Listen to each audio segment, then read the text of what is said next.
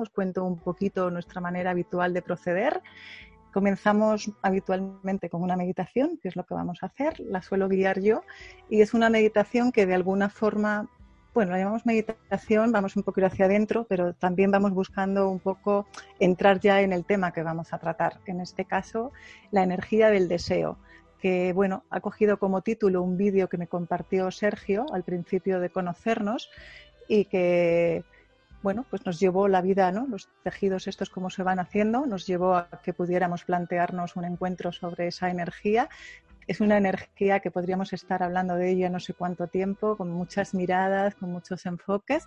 Así que no sé muy bien lo que va a salir de todo esto en este encuentro que hacemos juntos y abierta a lo que, a lo que haya de acontecer, con mucha ilusión de, de compartir con Sergio, de compartir con Pedro, que nos encontramos pues la primera vez que nos conocimos fue en el retiro de invierno que organizamos habitualmente en Los Molinos y él vino desde Guipúzcoa para estar con nosotros, así que eternamente agradecidas y bueno, su trabajo es muy inspirador.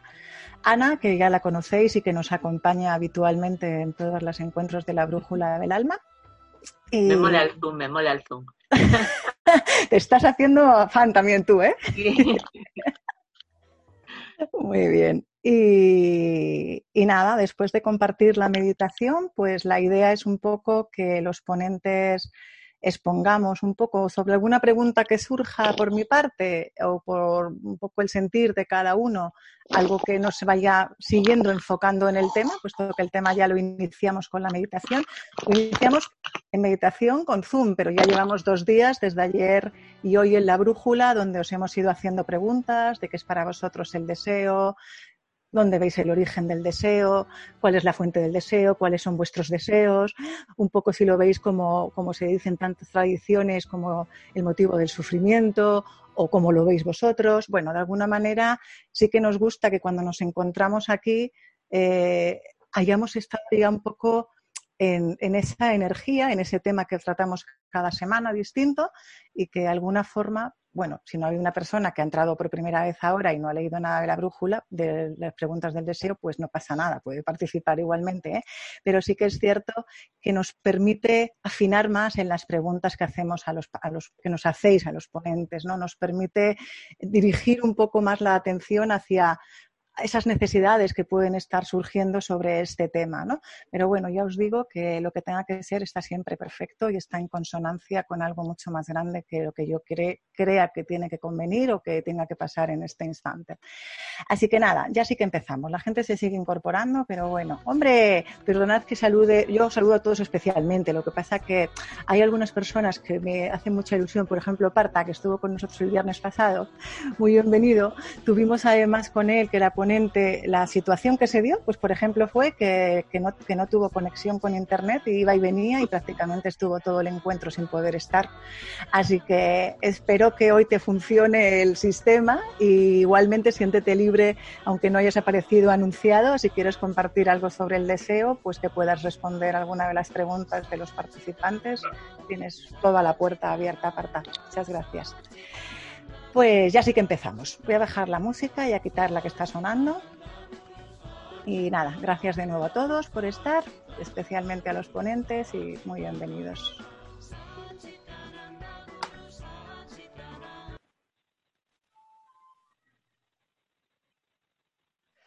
Muy bien, pues en estos primeros minutos te invito a que cierres tus ojos.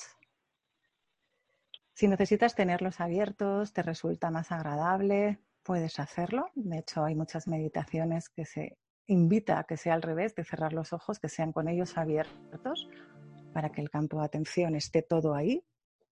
Así que haz lo que sientas en este instante. Igualmente, si puedes, adoptar una postura cómoda con tu cuerpo. Una posición que te resulte agradable en este momento para ti.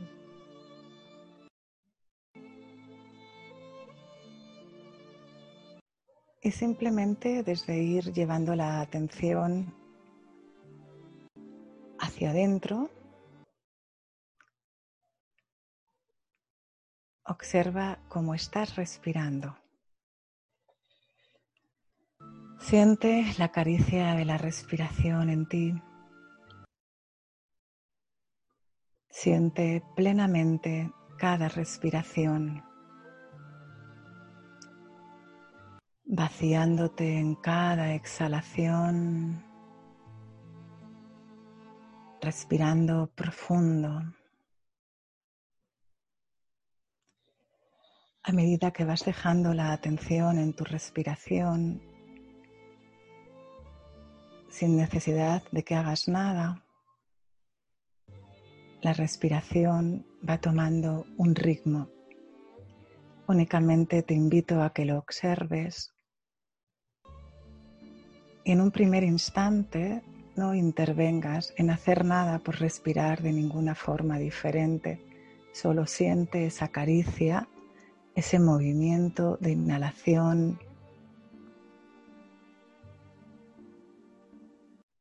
de exhalación.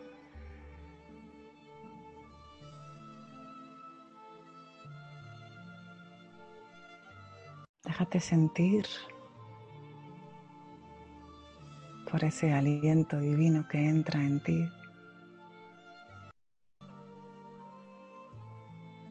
Mm, respiramos, sentimos. Y a medida que llevas la atención a la respiración, vas permitiendo invitar a tu cuerpo a aflojarse.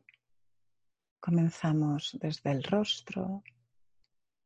Relaja tu frente, tu cara, tus ojos, tu boca.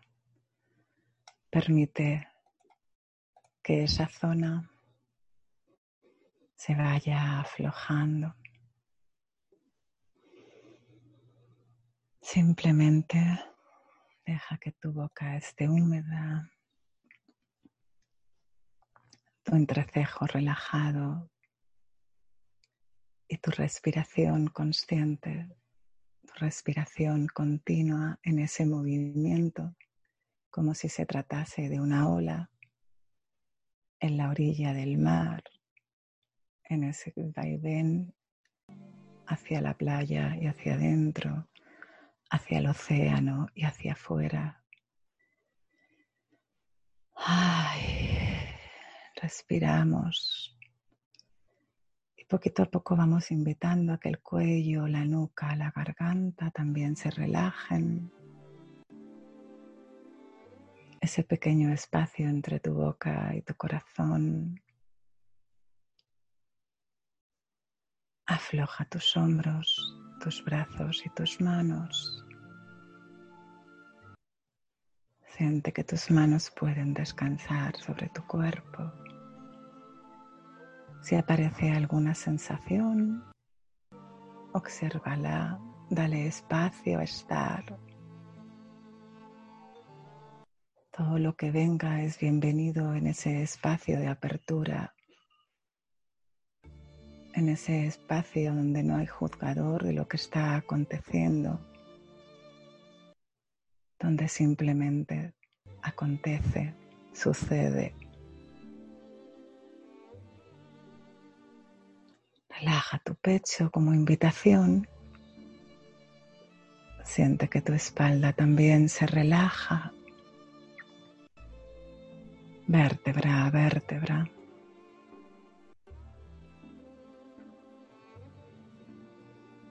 Relaja tus glúteos tus órganos genitales.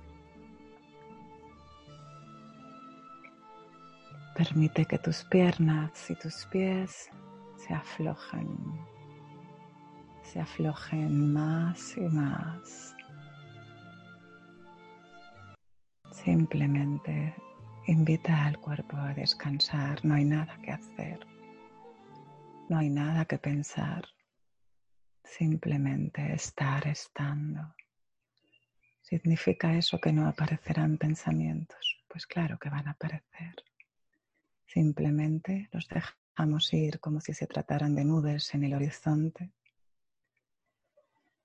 Permitimos que igual que el movimiento de la respiración nos llega en esa expansión y en esa contracción. También el pensamiento aparezca y desaparezca. Nos hacemos contenedores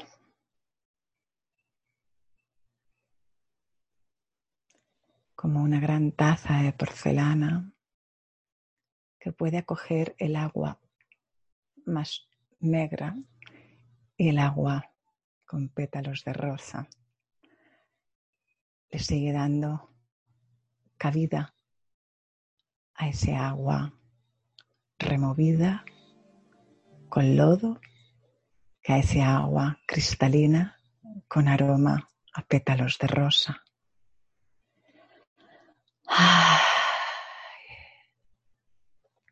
Date a este momento, a recibirte en toda tu vastedad, en todo ese vacío, en toda esa apertura de esa gran taza de porcelana que me llegó ahora para compartiros, probablemente porque tengo una adelante con la infusión. y simplemente en esa vastedad, en todo ese océano infinito, donde todo brota en esa infinitud, date cuenta si aparece alguna ola de deseo en este momento, sin etiquetarla.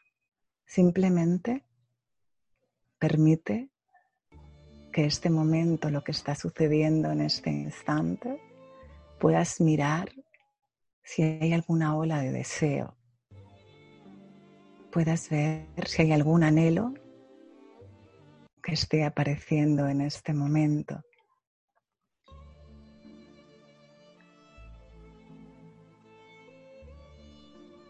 El deseo es inherente a nosotros. A veces es como preguntarle a un pez qué es el agua. Es un motor que está permanentemente. Y puedo estar aquí vaciándome y deseándome vaciar, lo cual ya es un deseo, o deseando que empiece a hablar alguien sobre la energía del deseo porque no estoy cómodo aquí, o porque me ha parecido una sensación de molestia que no me está gustando, un hormigueo, un dolor físico o emocional. te invito como un juego. Hemos oído muchas veces hablar, la vida es un juego. Pues siéntete jugador en este instante. Y en ese juego Lleva tu atención a eso que está apareciendo, dándote cuenta de si hay algún apego a ese deseo que nace. Si ese deseo tiene imagen de pasado o de futuro. Y también permite observar qué sentimiento acompaña a esa ola de deseo qué sentimiento está en el cuadro de este momento, en esta escena. De nuevo, con esa mirada inocente, desde una aventura a explorarte, para descubrirte quiero preguntarte algo más. Si hay algún deseo apareciendo, generalmente hay deseo. Puedes darte cuenta de si hay algún interés personal en él.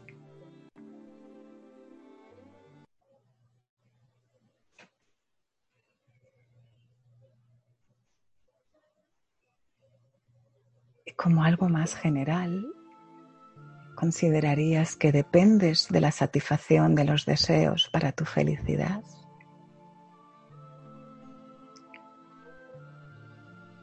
¿Te distraen los deseos?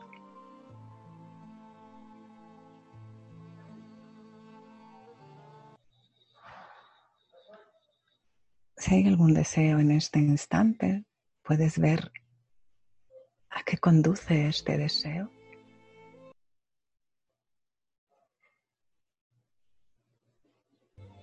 Respiramos y sentimos. Sentimos ese deseo deseante, no ese deseo que acaba con la satisfacción o la frustración por alcanzarlo o no alcanzar lo deseado, sino ese movimiento del deseo deseante, el deseo como un movimiento hacia la completud de lo que somos, no un deseo carente de cosas, sino un deseo abundante para descubrir que lo que buscas fuera está dentro, un deseo hacia la interioridad. Un deseo divino existencial.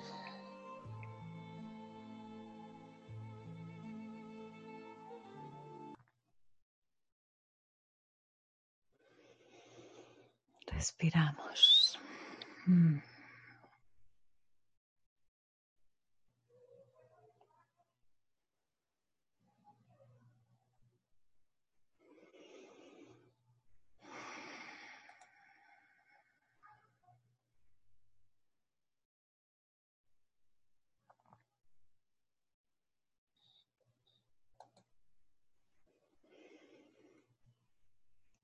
Poquito a poco,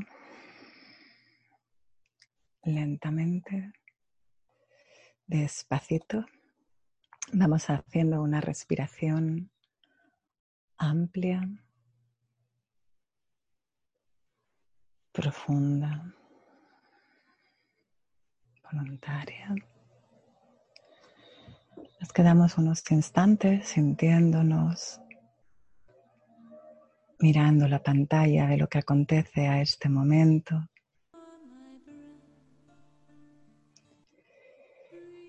Y los que queráis, si lo sentís, podéis acercar vuestros ojos a la pantalla para que nos veamos más cerquita. Los que no tengáis pantalla está perfecto, los que no tengáis cámara os sentimos igual cerquita de nosotros. Solo si lo sientes y te apetece quedarte a ojos cerrados lo puedes hacer, pero solo si lo sientes te invito a acercarte a tu cámara, a encontrarte con todas esas miradas que hoy nos compartimos, nos reencontramos. Y que de alguna manera nos une no el tema, aunque aparentemente pueda ser, este es mi interés, estar hoy para ver que se habla del deseo, sino nos une encontrarnos en eso que somos, en eso donde no hay separación, en ese corazón donde todos latimos, en ese espacio donde todo se da y donde en ese espacio no hay deseos sagrados o deseos no sagrados, deseos correctos o deseos no correctos, deseos santos o deseos mundanos en ese espacio donde la vida es, donde la vida se celebra, donde la vida se honra, en esa expresión. En cada uno de vuestros rostros podemos ver esa vida, podemos ver a ese Dios, a ese amor. Es hermoso veros, encontraros y sentir lo que se siente cuando uno mira si los conceptos de lo que yo puedo creer de mi amiga Ana, o de Pedro, o de Sergio, o de Carmen, o de Maribí, o de las personas más conocidas en este espacio de los nombres que voy viendo, sino simplemente estamos aquí juntos. Muy bien, namaste.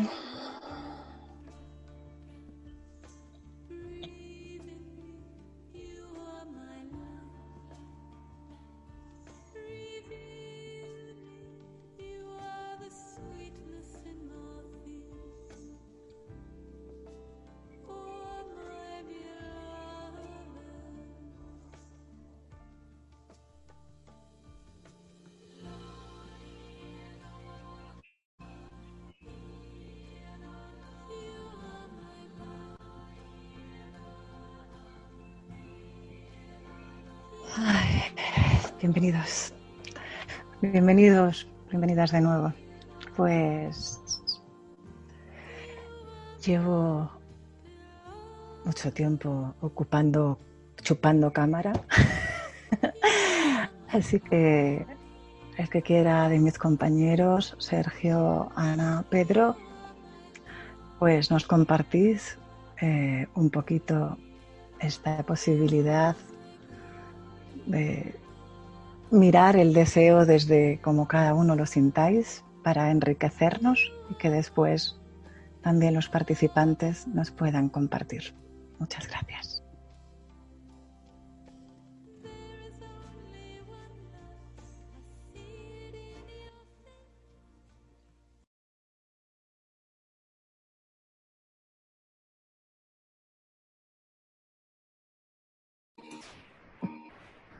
Bueno, pues si me permitís, me surge, me surge empezar mencionando el deseo como, un impulso.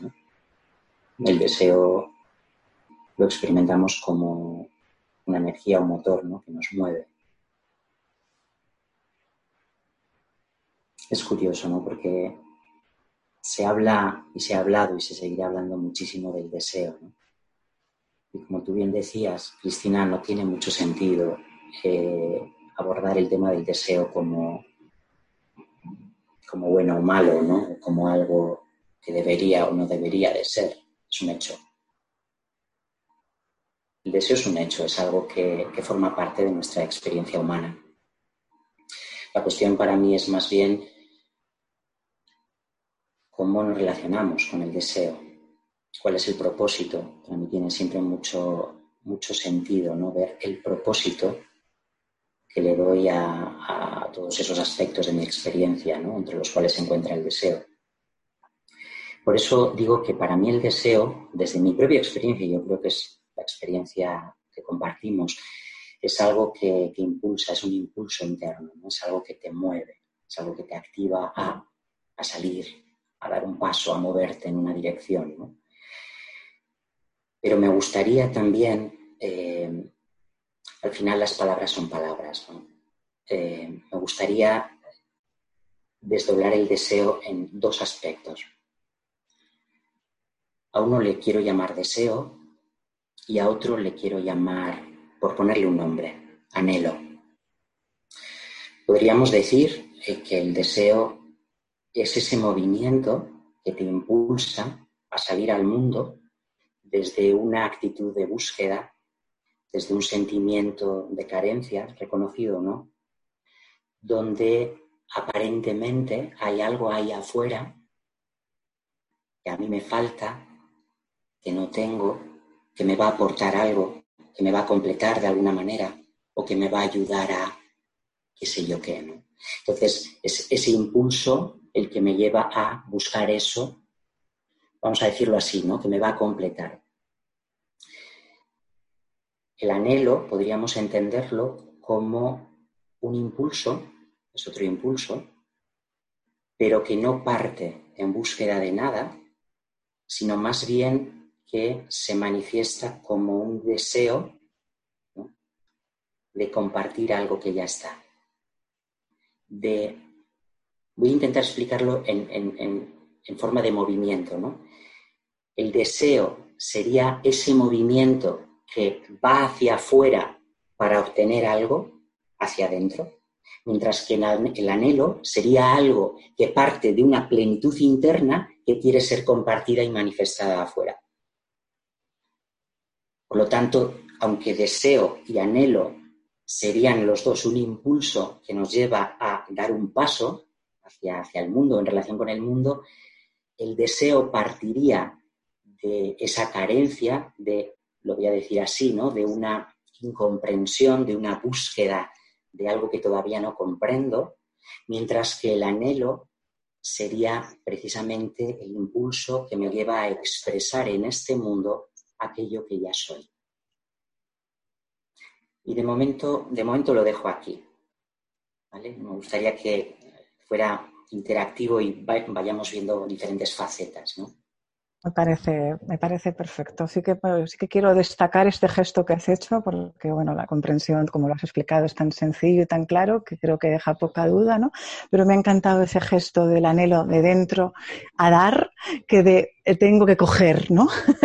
me ha gustado mucho ese movimiento de la carencia y la abundancia del deseo que comentábamos también en la meditación. Muchísimas gracias. Pues Ana, Sergio, encantada de también escucharos a vosotros. Gracias, Pedro.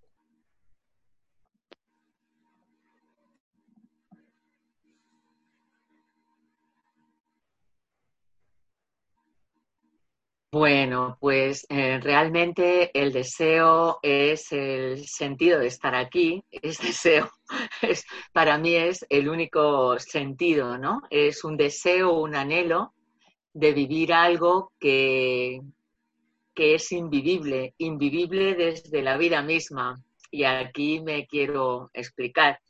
La vida no necesita nada para ser vivida, pero se imagina y se proyecta una experiencia para ser jugada. Entonces, desde ahí me parece maravilloso que podamos comprender que esto tiene sentido como un juego, como un entretenimiento inocente de la vida, proyectando su propia creatividad a cada instante y generando experiencias infinitas en cada momento desde lo cotidiano, desde cómo lo vivimos, ahora mismo en la aparente individualidad, se sienten, bueno, pues en principio pueden sentirse ideas que generan sensaciones y estas sensaciones que generan, pues parece que te van a satisfacer en el tiempo, que te van a dar algo, como decía Pedro, aquí no tienes, que es el sentido de carencia, pero en este juego estás experimentando, en este juego de querer conseguir algo, de pensar que aquello te va a llevar a la felicidad, es una experiencia de tiempo, es una experiencia de juego, una experiencia de proyección. Cuando te vas dando cuenta de, de esta plenitud, de este anhelo profundo de ser lo que ya eres, que también comentaba Pedro, que realmente no es más que tu propia naturaleza, pues desde él, desde ese anhelo, desde ese anhelo te recibes en todas las proyecciones, siempre y cuando eres consciente del juego, siempre y cuando eres consciente de este anhelo esto, lo consigo, pero ya estoy pleno y quiero seguir jugando desde un juego elegido, desde un juego que no te va a aportar más de lo que tienes, pero te va a sorprender también ante la novedad de lo nuevo, del instante, en este anhelo de seguir jugando, de seguir entreteniendo esta divinidad, esta creatividad innata que en verdad somos.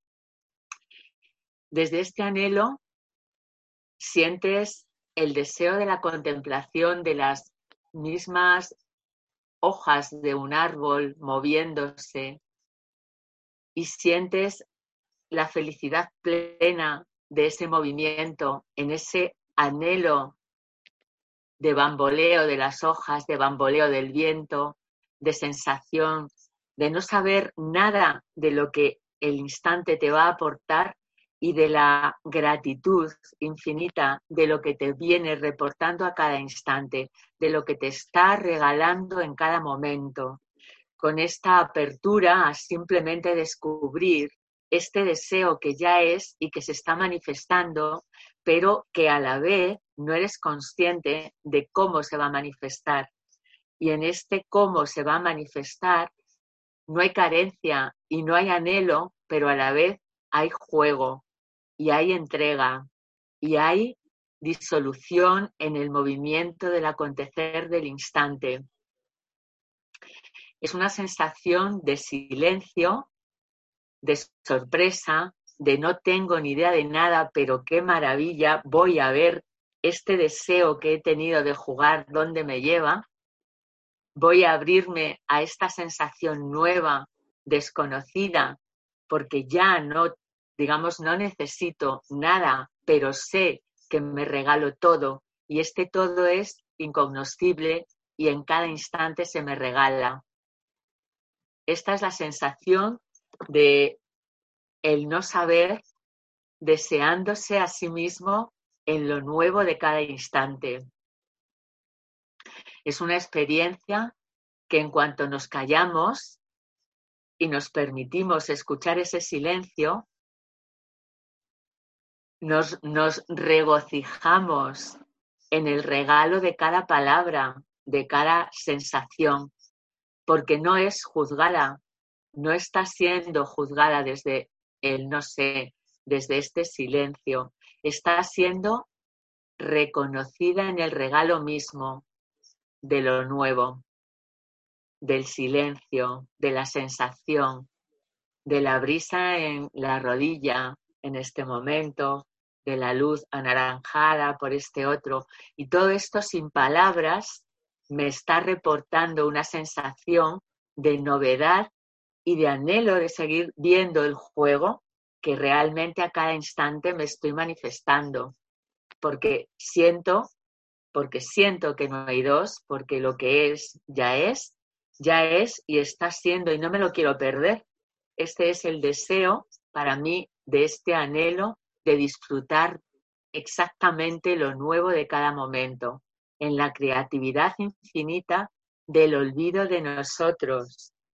No sé si se ha entendido algo de lo que acabo de decir, pero es una sensación que en el silencio se reconoce. Muchas gracias, Ana lo has, contado con mucha claridad, lo que pasa que como en una dimensión distinta, digamos, por lo menos desde mi impresión, a la que nos podía compartir Pedro, ¿no? Pero realmente lo has expresado tal, vamos, con una claridad, para mi opinión, excelente y, maravillosa. Me ha recordado, no sé, eh, voy a buscarlo porque la verdad es que escuchándote me ha llegado un místico que, explicaba esto que tú has explicado de una manera preciosísima. Y voy a ver si en un instante que busco en internet, si no lo encuentro así rápido, lo dejo. ¿eh? Pero creo que, se lo leía a Melloni, a Javier Melloni, en el libro, que, en el libro que, él tiene del deseo existencial. Sí, mira. Lo infinito en lo finito. El más en el menos que se realiza por la idea de lo infinito, se produce como deseo. No como deseo que se apacigua con la posesión de lo deseable, sino como el deseo de lo infinito que lo deseable suscita en lugar de satisfacer. ¿no? Esas hojas que nos hablabas, esa luz anaranjada, esa caricia en la rodilla, todo eso eh, en, lo finito desde el propio deseo del que es, ¿no? de, la propia vida, Dios o amor o como lo llamemos. Muchas gracias, Ana. muchísimas, muchísimas gracias. Pues nada, Sergio, te paso, te paso la palabra. Me silencio ya. Gracias. Gracias desde que me empecé a sumergir en, el perdón no dual, en, lo de la no dualidad y, todo esto que, tiene un lenguaje que bebe de un no sé dónde, pues me acuerdo una vez que estaba viendo una charla de Sergi Torres y, y alguien le preguntaba y él le decía, trata de no entenderlo. O sea, no es que tratas de entenderlo, trata de no entenderlo, porque así va a entrar por donde tenga que entrar. Entonces, es maravilloso porque se abren otros canales de, de receptividad. Y, bueno, yo he de reconocer que soy eh, totalmente principiante en esta nueva manera de relacionarme con el deseo. Es un tema eh, que si bien yo vengo unos añitos ya profundizando en otros temas, en este del deseo se está empezando a revelar en mí una nueva manera. Sobre todo a consecuencia también de haber leído eh, la lección 4 de la Vía del Corazón que habla exactamente de eso. Y hay un compartir con, con Reyes Ollero que dijo unas cosas tremendas que me permitieron comprender muchísimas cosas, como por ejemplo que, que, los deseos no son propios, que el deseo es divino, o sea, la energía del deseo es divino, es lo divino deseando a través nuestra, pero a veces eso se, se distorsiona, ¿no? Y, y, yo he de reconocer que hay una lucha en mí, hay una lucha en mí por abandonar esta vieja manera de relacionarme con esa energía y, y en entrar en esta nueva. O sea, hay todavía una resistencia en mí a renunciar a, esa búsqueda del deseo afuera. Y es algo que lo he venido comprendiendo, he empezado a experimentar que, en el corazón mismo de la energía del deseo hay gozo y que si la respiro, que si me dejo inundar de ella, ahí encuentro gozo.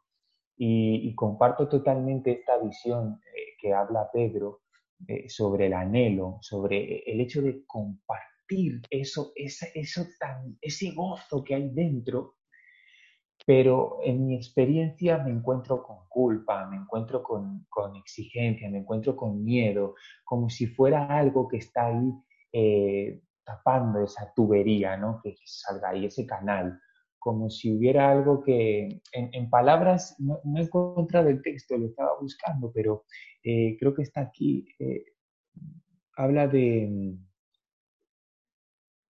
Ah, sí, aquí. Dice, la sanación requiere estar dispuesto a sentir deseo, a verlo como bueno. El deseo es como el líquido de la vida que se mueve a través del tallo de la rosa y que permite que los pétalos resplandezcan con un glorioso color. Y cuando bloqueas el flujo del deseo, los pétalos no pueden ser nutridos y la muerte comienza a darse, muerte del corazón, del alma, en la cualidad de los sin vida. Entonces, habla esto de cómo, de cómo nos estrangulamos a nosotros mismos, como si lo divino dijera, os estoy nutriendo, pero tú mismo estrangulando y solo llega un poquito de esa energía de vida, ¿no? Que, que, que, se experimenta a veces incluso como algo sensual, sexual, pero que no necesariamente tiene que llevarte hacia un encuentro sexual, pero puede darse. Y, y yo he tenido alguna experiencia, me acuerdo hace muchos años, en una discoteca de Barcelona que tomé MDMA, éxtasis, y pude tener la experiencia de cómo sería si ese, si ese canal estuviera totalmente limpio, totalmente limpio. Era un compartir, algo hermoso. Entonces, eh, me he confundido muchas veces eh, en, esto de decir, no necesito nada o no necesito nada para sentir ese gozo que hay en el deseo, porque he creído que lo tenía que hacer solo. Y nunca estamos solos, siempre estamos en relación. Puedo salir a caminar, acordarme de una amiga, acordarme de un amigo, acordarme de, una situación, de un recuerdo, eh, ver algo, una brisa y conectar con esa energía de gozo, con esa energía de deseo, porque siempre estamos en, en relación.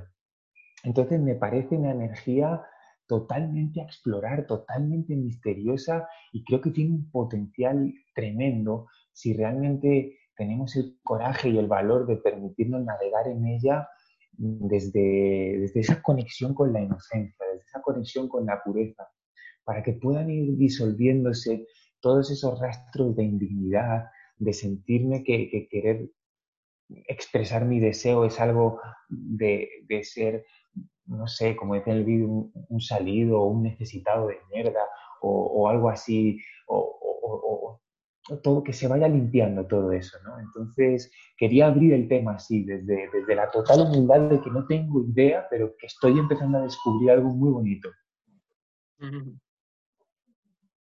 Muchísimas gracias, Sergio. Hay de los gestos que hacía antes Pedro, recuerdo con el vídeo tuyo cuando mandaste, eh, que fue lo primero que vi, ¿no? ese vídeo cuando planteamos el tema del deseo, eh, esa expresión de tus brazos abriéndose, tus manos de quiero compartir, quiero darme, quiero... ¿no? Sea, eso que viene de dentro de, ¡guau! Yo quiero estar ahí, ¿no? Estar en todo, ¿no? Estar en relación. Bueno, hay una preguntita de una participante que ya vamos a abrir con las preguntas y, por supuesto, si no aparecen preguntas, pues iremos compartiendo nosotros. Pero bueno, Ana Belén nos pregunta, entonces, ¿quién es el que pide deseos o anhelos? ¿Se podría decir que lo hace siempre el ego? El ser ya es, es completo entonces no tiene sentido que pidiera nada, ¿no? Celia, bienvenida. Pues nada, Pedro, a ti. No sé si entendió la pregunta, si no la tienes en los chats. Sí, sí, sí, además es muy interesante y, y vamos, vamos, vamos a mirar, vamos a mirar esta pregunta, ¿no? A mí me gustaría utilizar una metáfora y lo voy a llamar metáfora porque aunque pueda apuntar a la verdad, yo suelo decir que cuando nos metemos en lo metafísico, estamos hablando de lo que no podemos hablar. Entonces, entramos en el mundo de la metáfora, del cuento, ¿vale? Para, tratar de, mirar ¿no? en, esa, en esa otra realidad. Vamos a, vamos a pensar por un momento, vamos a partir de la premisa de que efectivamente somos la totalidad de que efectivamente somos la unidad, de que efectivamente nunca hemos estado ni podemos estar separados de nada. Y pensemos por un momento que la idea más excitante que puede surgir en esa totalidad, en esa unidad, la más excitante, la más prohibida, la más extrema, es ¿Y cómo será experimentarse separado? ¿Cómo es eso de sentirse desconectado, solo? ¿Cómo será? Vuelvo otra vez al anhelo y al deseo para intentar responder a esta pregunta.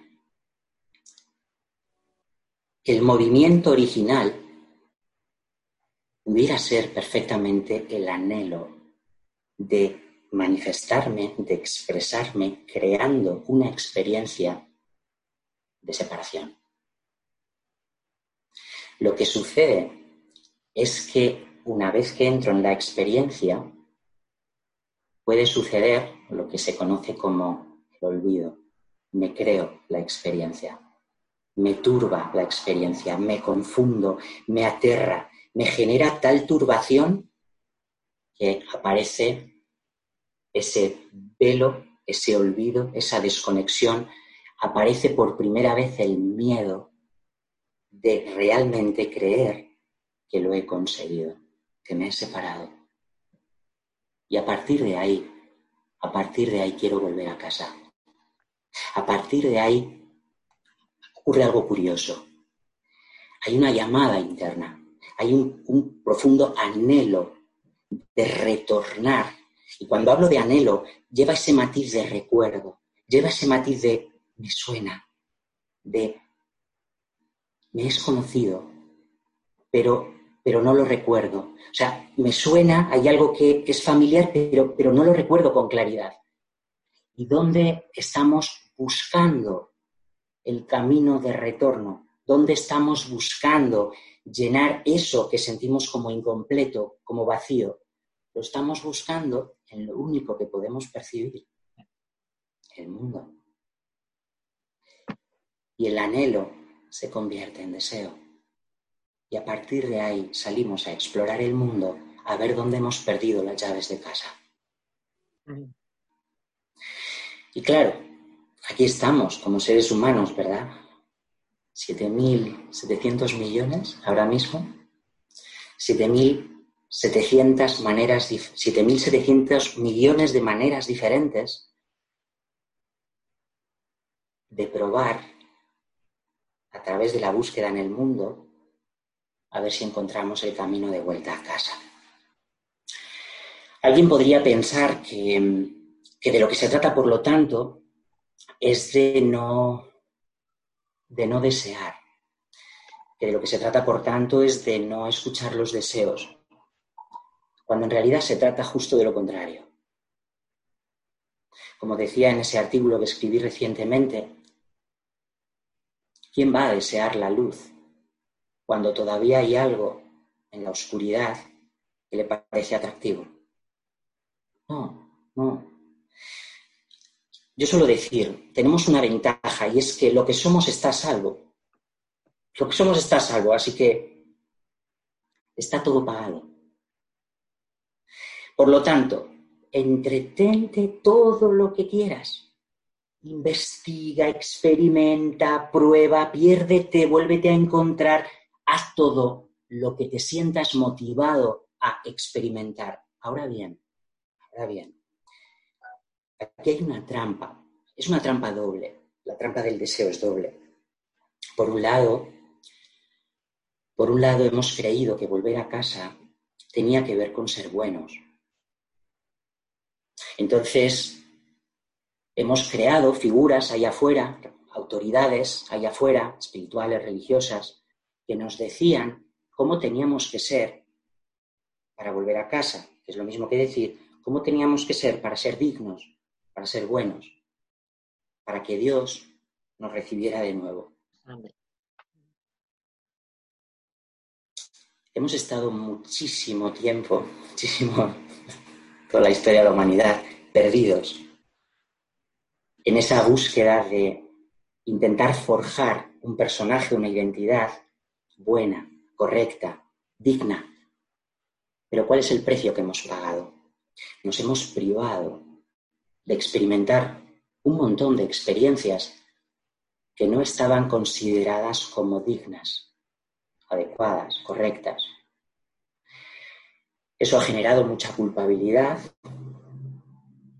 o mejor dicho, no es que lo haya generado, es que ha alimentado la culpabilidad que ya estaba ahí, esa culpabilidad de la indignidad intrínseca que uno siente derivado de la desconexión, derivado del olvido de quién soy. Es la sensación de que he perdido algo valioso, no sé lo que he perdido, tengo una sensación de que he perdido algo valioso, pero no sé qué es lo que he perdido y de algún modo me lo tengo que ganar, porque no soy digno de eso que he perdido. Todo esto es confusión, todo esto es oscuridad.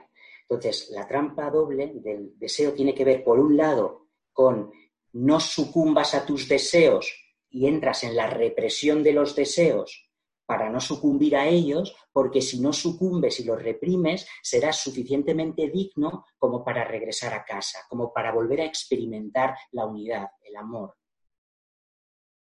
Y por ahí no es. Por ahí no es. La otra trampa es justo la contraria. En un mundo, en un mundo dual que esperábamos. En un mundo dual solo podemos esperar eso. Esa sensación de que solo hay dos salidas. Si no es esta, tiene que ser esta otra. Y tampoco es esa otra. Porque la otra es sucumbir a todos los deseos, es caer en el hedonismo, sin darnos cuenta de que a través de ese hedonismo, de esa satisfacción eh, sistemática de los deseos, compulsiva de los deseos, solamente estamos escapando y evadiendo un dolor, un vacío que no sabemos cómo colmar o que no sabemos cómo atender o acoger. Y no es en ninguno de los dos extremos que vamos a encontrar la salida. Entonces, tiene que haber una tercera vía. Yo suelo decir ¿no? que nos perdemos en la horizontal, ¿no? el mundo, la vida, la vida tridimensional, la vida física es una horizontal, es una vida horizontal, el tiempo es horizontal, es lineal, la salida siempre está en la vertical. ¿Qué tiene que ver con no niego el deseo, no juzgo el deseo, reconozco el deseo. Y lo miro. Y me pongo en disposición de ir en la dirección del deseo, pero con la linterna de la conciencia encendida no voy a oscuras, no voy a perderme, no voy a tirarme a un pozo oscuro que no conozco. Hay algo que me atrae, hay algo que no comprendo, hay algo que parece excitante ahí, pero no sé lo que es. Ahí hay algo que me intriga.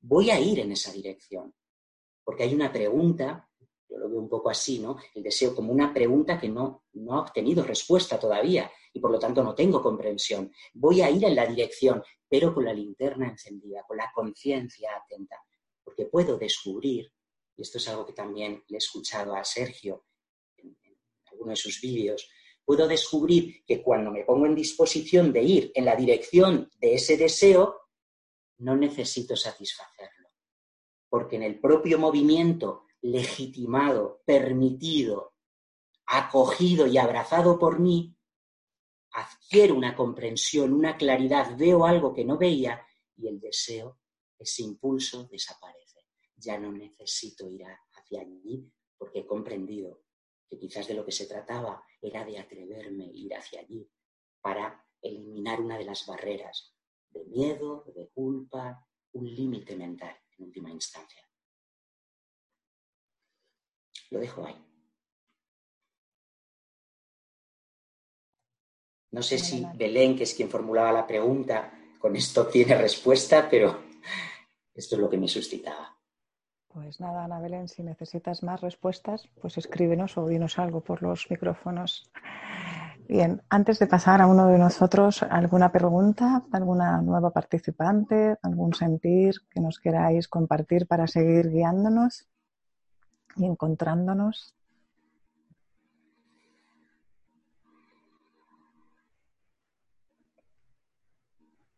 No deseáis ninguna conocer nada.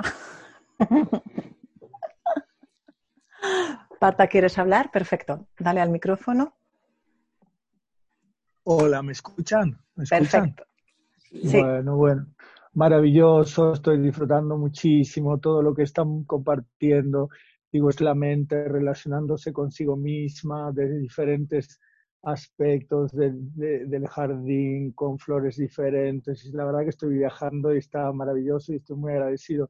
Lo primero que, que me surge a mí, lo primero que me surgió al principio es la pregunta, ¿quién? ¿Quién, quién desea? ¿no? ¿Quién desea? Esto es, eh, alguien hizo una pregunta, entonces, y yo pensaba, digo, eh, ¿aquí hay alguien que desea o, bien como dijo Em, Pedro, es un movimiento, ¿no? Como un movimiento en la conciencia, ¿no? Sin definirlo como si fuese una cosa concreta, como que parece que ya sea que aquí, que, que también lo sentí muchísimo esto, que parece que, que me falta algo, entonces deseo, o si no, deseo extenderme, ¿no? Que es compartir, ¿no? Pero todo eso no deja de ser como un movimiento, ¿no? Como un movimiento. Pero el, deseo original, que es el deseo de, separarse de Dios, ¿no? que esa es la gran incógnita, ¿no? Cómo, cómo surge en la mente uno, en el cielo, una posibilidad de querer separarnos de ese mismo cielo. ¿no? Yo creo que, desde la lógica eso no se puede entender. Yo durante mucho tiempo pensé que, es lo que, lo que compartió Ana, que estoy explorando, ¿no? Estoy explorando la dualidad. Tuve un deseo de explorar la dualidad, de venir a investigar, de venir eh, a querer ir por mi cuenta o, como sea, ¿no? Pero, y, no quiero extenderme mucho, pero hay una cosa que a mí me ayudó muchísimo, pero muchísimo a entender, porque la verdad que no le encontraba la vuelta, y es que en la mente tiene que haber un tomador de decisiones. Y este tomador de decisiones es desde donde, desde esa misma mente, elijo eh, separarme o, decido en favor de la culpa en vez de decidir en favor del amor.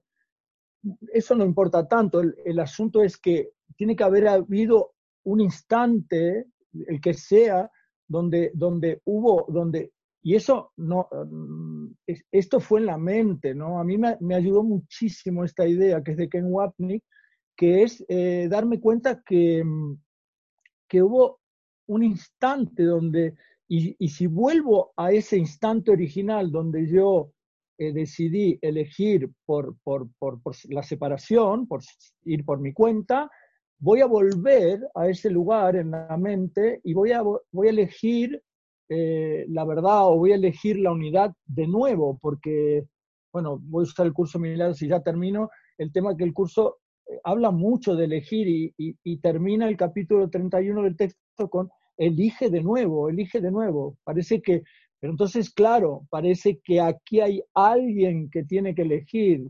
Pero yo creo que como dijo, como dijo el, otro ponente, de que realmente ya llega un momento que, que, digo, para, hay alguien aquí que quiere entender, que quiero entender, que quiero entender todo. Y es verdad que me ayuda porque todas estas cosas que, estamos compartiendo me inspiran, me inspiran, pero termino con lo, hay alguien que desea o aquí, o realmente, porque ese es, esa yo creo que es el final, ¿no? Hay, hay, hay alguien aquí o... Eh, y, nada, y, una cosa más y ya está. Eh, lo que compartí ayer, que tuve un darme cuenta que, que dije, parecería que el ego y, el ser o el testigo ecuánime, que es la conciencia, parece que en este momento en mí, voy a hablar de mí, se encuentran en el mismo lugar, ¿no es cierto? Como que, aquí estoy yo como un yo y también estoy yo como lo que soy realmente. Y parece que estuvieran como superpuestos, ¿no? Como que, como que están. Pero digo, realmente si yo me siento aquí y miro a través de la ventana y digo, eh, ¿quién está aquí realmente? ¿Quién está aquí? ¿Yo como, como parta, como un personaje o, o yo como la conciencia que, que, es el testigo, que es lo que siempre que es lo que, es, es lo que conoce, es lo que conoce. No sé, me, quería compartir esto porque la verdad que me estoy liberando mucho con esta idea porque me doy cuenta que si al final el ego no existe, este yo que cree que juzga y todo esto, que es todo el sufrimiento que yo me invento, quiere decir que finalmente si estoy aquí y estás aquí porque soy parte de Dios o soy Dios, aunque no me anime a veces a, a, definirme de esa forma, entonces finalmente me libero de, de este de esta pantalla, de este disfraz que me he puesto eh, para sufrir y, me libero. nada, eso quería decir. Muchísimas gracias. ¿eh? Gracias, gracias a ti, Parta, respecto a esa reflexión que te hacías de por qué, ¿no? De ese misterio de que la conciencia se haya soñado así separada con esta, con esta idea, ¿no? Porque, porque la totalidad querría separarse yo no, no, sé si alguno de los compañeros te puede responder, pero yo hubo una respuesta que, en un momento eh, escuché y, y, la, y, la, hice profundo sentir, me llegó como, eh, primero, una vez lo escuché a Jorge Lomar, pues porque le da la gana a la vida y punto, ¿no? y efectivamente, pues porque le da la gana, sin más, sin más historias, ¿no? Pero bueno, como muy asidua lectora de, de Rumi, que me gusta muchísimo, él lo explica, vamos, lo explica, no, lo, como, esa, como esa poesía con la que él escribe ese encuentro con el amado, pues él le dice que, que le preguntaba, ¿quién soy yo? Y el amado le decía, el deseo del deseo. Mm. Así que bueno, lo dejo, lo dejo ahí, el deseo del deseo. Gracias. Eh, ¿Hay alguna pregunta desde que sí? ¿Hay alguna pregunta? Aparte de las gratitud, gracias, gracias, gracias a Pedro, gracias a Ana. Eh, de Jazmín Drago a todos, me sucede que no puedo mantener el deseo con una pareja, una vez que lo encuentro desaparece. ¿Es por esto que explicaba Pedro? Va directa para ti. Mm.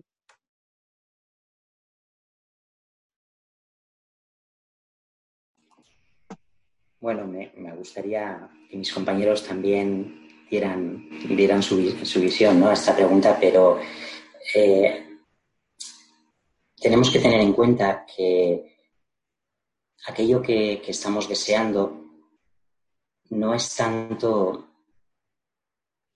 no es tanto el objeto, no es tanto la forma, no es tanto la persona como la experiencia.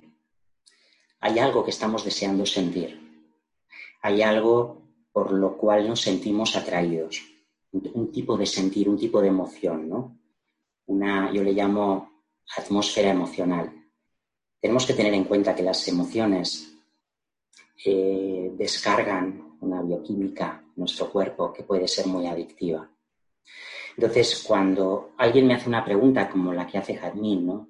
Me sucede que no puedo mantener el deseo con una pareja. Una vez que lo encuentro, desaparece yo te diría, ¿no? Si es algo que te pasa a menudo, que te suele pasar como un patrón, observa cuál es la experiencia final que acabas teniendo, cómo acabas sintiéndote cada vez que eso ocurre y planteate que quizás sentirte de esa manera es lo que estás buscando. Es decir, que hay un deseo a sentirte de esa manera, quizás un deseo no reconocido. Y digo esto porque eh, a mí me gusta hablar mucho de los hechos versus el cuento que te cuentas. Entonces, son dos, dos planos de realidad. Lo que yo me cuento que deseo es una cosa. Lo que realmente deseo es otra. ¿Qué es lo que manifiesta, lo que me confirma cuáles son mis deseos reales? Lo que obtengo. Lo que obtengo son mis deseos reales, tomando forma. Por lo tanto, si cíclicamente te vas encontrando esto en tus relaciones, yo te diría, en primer lugar, ábrete a la posibilidad de que sentirte como te sientes o experimentar lo que experimentas es lo que realmente vas deseando para poderte hacer la siguiente pregunta. ¿Para qué yo desearía esto, de qué manera obtener esto refuerza la imagen que quiero conservar de mí. Y ahí empezarás a quizás a descubrir algunas cosas. Sobre todo, esta pregunta te va a poner directamente en manos de la responsabilidad y por lo tanto del poder de cambiar algo. En el momento en que dejes de desearlo, claro.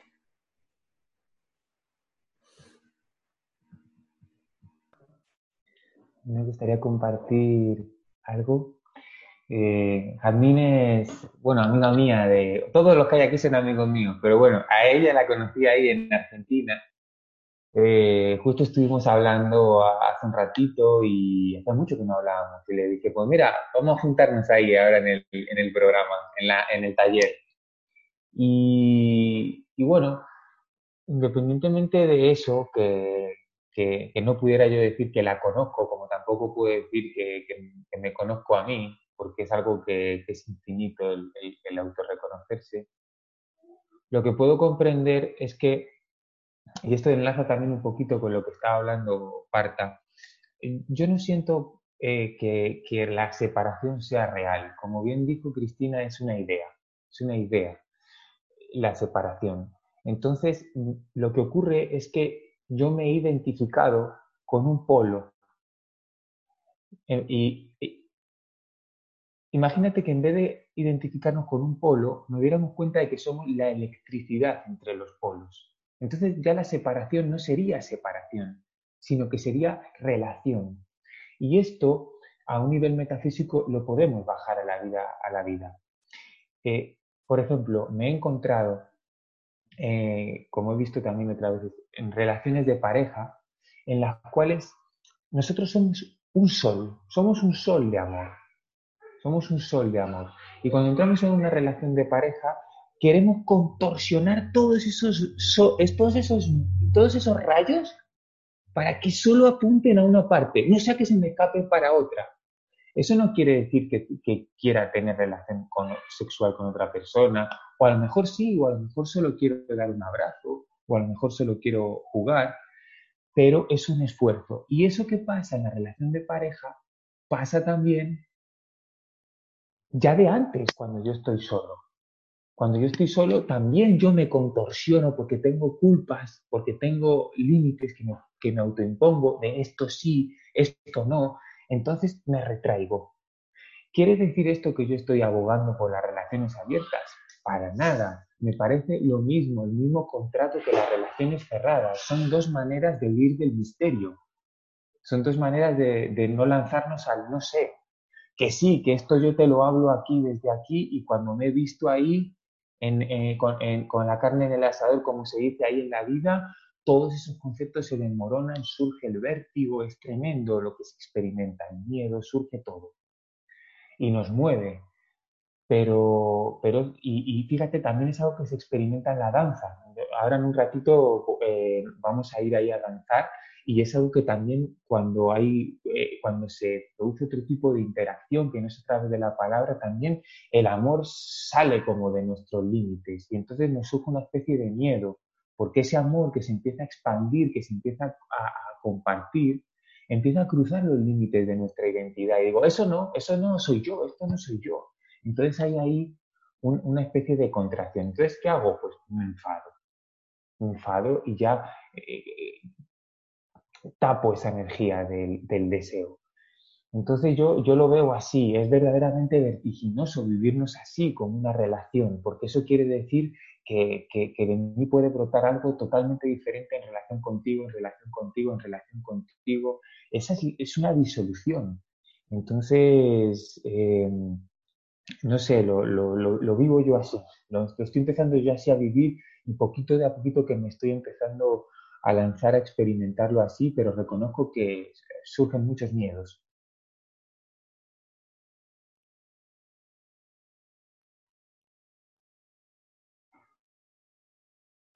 Perdonad, es que no, tengo, para escucharos tengo que, os puedo ir sin altavoz, pero, pero que me digáis me tengo que poner los casquitos estos. Que, gracias Sergio. No sé si Jazmín con las explicaciones de Sergio y de Pedro Si necesitas algo más, pues lo mismo que le dijimos a Ana Belén, o bien coges el micrófono o bien nos escribes.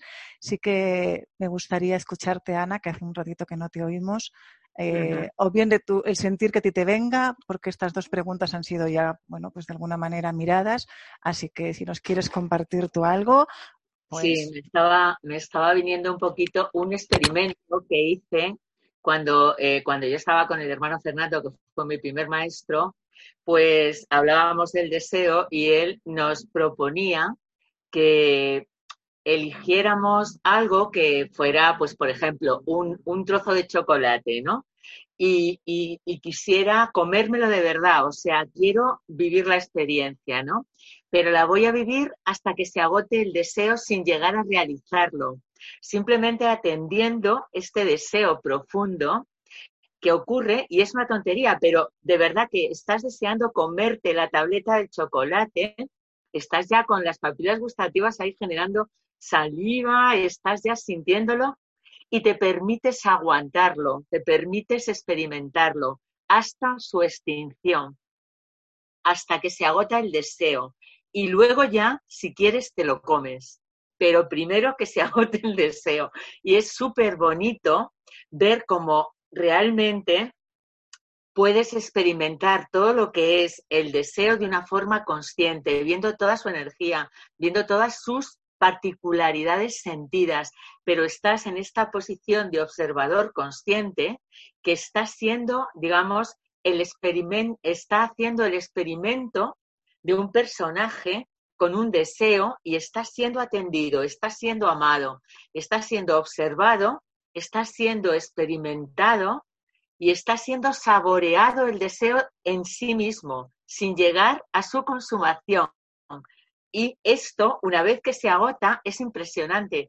Sientes que eres realmente el poder, que eres realmente, que puedes perfectamente comértelo si te da la gana, pero que es lo de menos, que lo importante es ver esta energía del deseo, permitírtela, sentirla, experimentarla y decidir limpio, sin deseo. No sé si me explico. Esto es una experiencia y esto es una experiencia que te lleva y lo, puedes hacer con cualquier cosa. No hace falta que sea un deseo de esto súper, súper gordo, pero sí un deseo que de verdad te lo comerías o de verdad, no sé, iría, pero voy a ver este deseo de el movimiento del deseo, la iniciación, el poder que se genera, el movimiento bioquímico que se genera, todo lo que conlleva a nivel fisiológico. Quiero sentirlo, voy a experimentarlo y darte ese espacio darte ese espacio, te das cuenta, por lo menos en la experiencia que, que, llegué a comprobar literalmente, no una vez, sino varias, como puro experimento. O sea, ya que nos ponemos a experimentar, vamos a experimentar, ¿no? Vamos a experimentarnos conscientemente. Pero esto de hacerlo conscientemente cambia radicalmente la experiencia y a la vez la enriquece infinitamente, porque todas las sensaciones no dejan de ser más que movimientos movimientos sentidos, experiencia sentida, pero lo que está dándose cuenta de toda esta experiencia está mucho más allá sin dejar de estar en la experiencia misma. Y esto es pura libertad. Y desde esa paz, hacer lo que realmente quieras, lo que en verdad quieras, pero ya no atrapado por el deseo, sino viendo este complejo movimiento interno con todo su con toda su, historia mental y de todo. Fíjate, es que me encanta porque me hace falta ver también el diálogo mental que se genera en todo esto, porque no solamente es una sensación, sino que hay un diálogo. Y pasado este diálogo, irte a la sensación y experimentar la sensación y agotar, agotar completamente la sensación. Yo es una propuesta que os lanzo y luego seguir en esta observación del resto, y este resto es absolutamente maravilloso porque este resto es esta paz que no necesita nada, que está plena en sí misma y a partir de ahí el movimiento será el que corresponda y ya no es atrapado en el deseo. No sé si me explico. Es interesante como práctica. Sí, explicas perfectamente.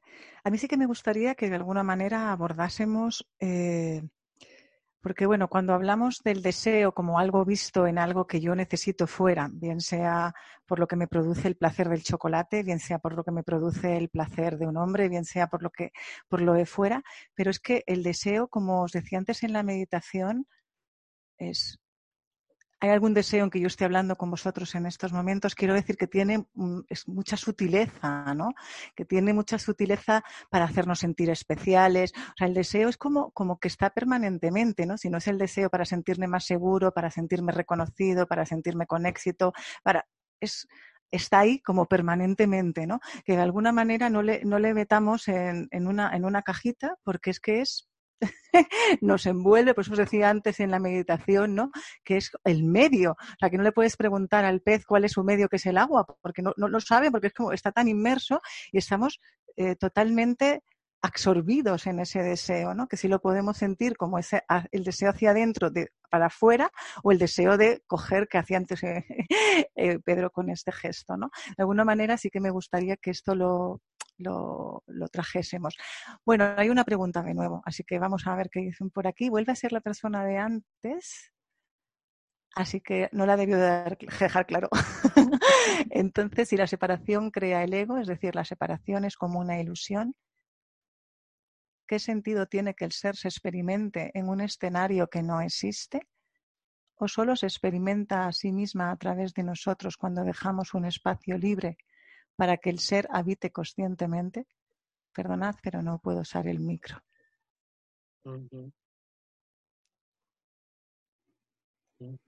Pues el que lo sienta. A mí se me ocurre usar un símil y es el de, yo usaría esa misma pregunta para devolvérsela a, a Belén o a Ana Belén. Y le diría, ¿por qué te gusta ver películas? ¿Por qué te gusta leer novelas? Si es que te gusta. O porque te gusta ver series, si es que te gusta ver series. Porque el movimiento es el mismo. ¿no? Movimiento es ese movimiento de experimentar algo, algo que me, que me intriga, algo que desconozco, algo que quiero explorar, una experiencia desconocida.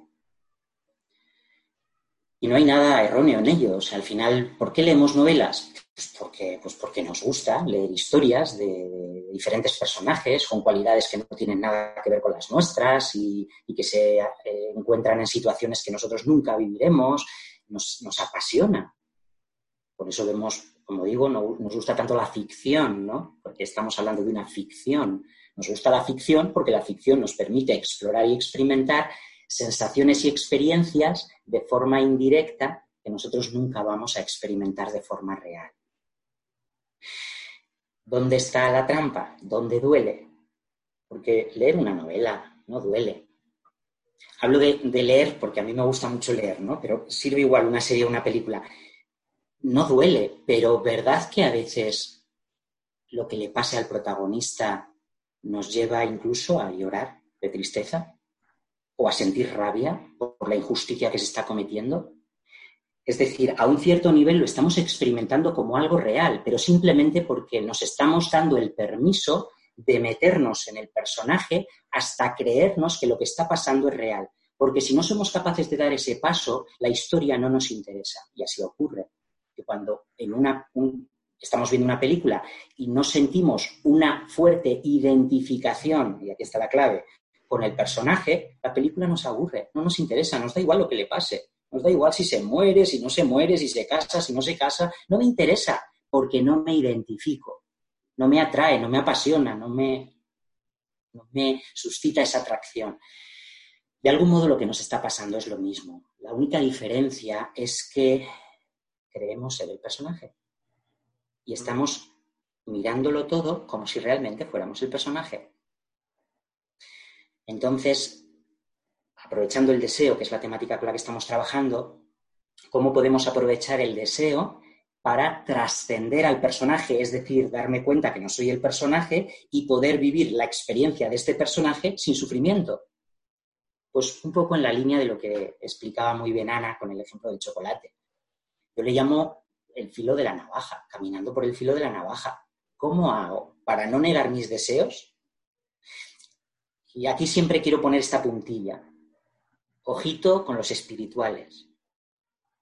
Porque claro, como es poco espiritual sentir deseos terrenales, ¿verdad? Ya, pero los tienes.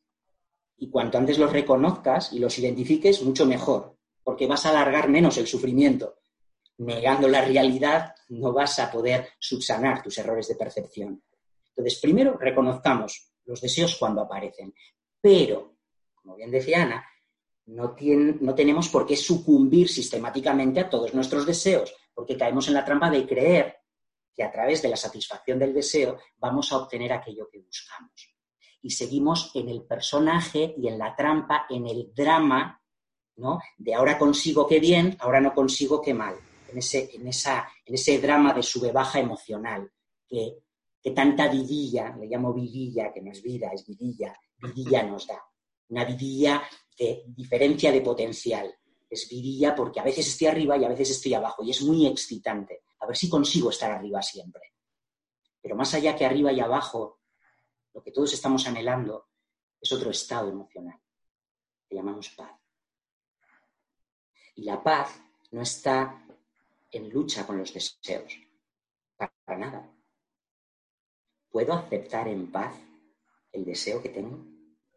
¿Puedo reconocer en paz que deseo algunas cosas y que me puedo permitir, porque es legítimo, mirar en la dirección de mi deseo, ponerme en disposición, ¿no? Como girarme hacia el deseo para ver qué descubro. Mientras le escuchaba a Ana, me venía la imagen de este juego de ordenador, el buscaminas, ¿no? Mm. Cuando despegas una casilla donde no hay mina y de repente se despejan un montón, ¿no? De algún modo es esto, ¿no? Cada vez que soy capaz de mirar en la dirección de un deseo, estoy en realidad mirando en la dirección de algo que no comprendo, que es, es misterioso, porque no lo comprendo, porque no lo he experimentado, porque ha sido prohibido, por ejemplo, porque le tengo miedo, por lo que sea. Y cada vez que hago ese movimiento, lo que estoy haciendo es llevar luz a la oscuridad. Pero ojo, de nuevo, que la oscuridad no te atrape. ¿Cuántas veces te vas a tirar al pozo para darte cuenta de que en ese pozo no está lo que tú buscas. Entonces, ¿por qué? Cuando preguntamos el por qué, es muy fácil. Busquemos en la experiencia humana, en nuestra experiencia, por qué nos gusta tanto la ficción. Porque nos permite experimentar cosas que no vamos a experimentar nunca. Es divertido. Experimentar la ficción no es lo que hace daño. Creerte la ficción es lo que hace daño. Creer que eres el personaje en esa ficción es lo que hace daño. Y de eso es de lo que queremos despertar. Por eso esta posición consciente de observador, esta mirada constante, este entrenamiento de la mente consciente en traerte aquí como si fueras, que yo siempre lo digo, pero es que es, es literal, como si fueras la luz, porque eres la luz que está aconteciendo en este momento y eres la luz que está experimentando el contexto completo. Y en este colocarnos voluntariamente en el presente, en la atención al instante, tu mente deja de contarte inevitablemente porque cuando estás atento al instante, la mente no es necesaria, la mente pensante no es necesaria. Y si acaso lo es, aparece el pensamiento, pero lo puedes ver y puedes dar prioridad al sentir puedes dar prioridad al instante.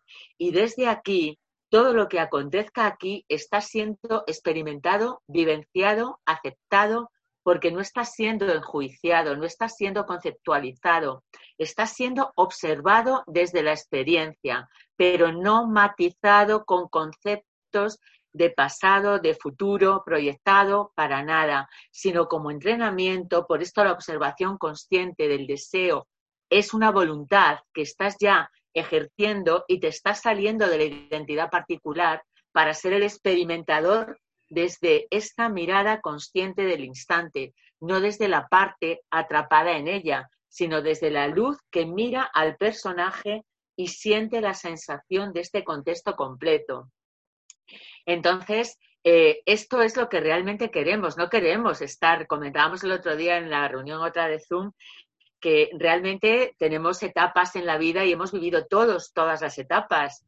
Entonces, ahora estamos donde estamos porque estamos viendo que todas estas etapas de alteraciones, de fluctuaciones, de intensidad, pues estas intensidades pasajeras que de repente estás arriba como estás abajo, sabes que no es tu identidad, por eso estamos buscando algo que sí que sabemos, que anhelamos y que está en lo profundo, que es realmente nuestra identidad y que es la paz con la que se puede vivir cualquier acontecer en lo cotidiano. No es, digamos, excluyente, sino es integrador. Esta mirada lo que hace es integrar absolutamente todos los sentires y no los enjuicia porque la atención consciente lo único que hace es investigar.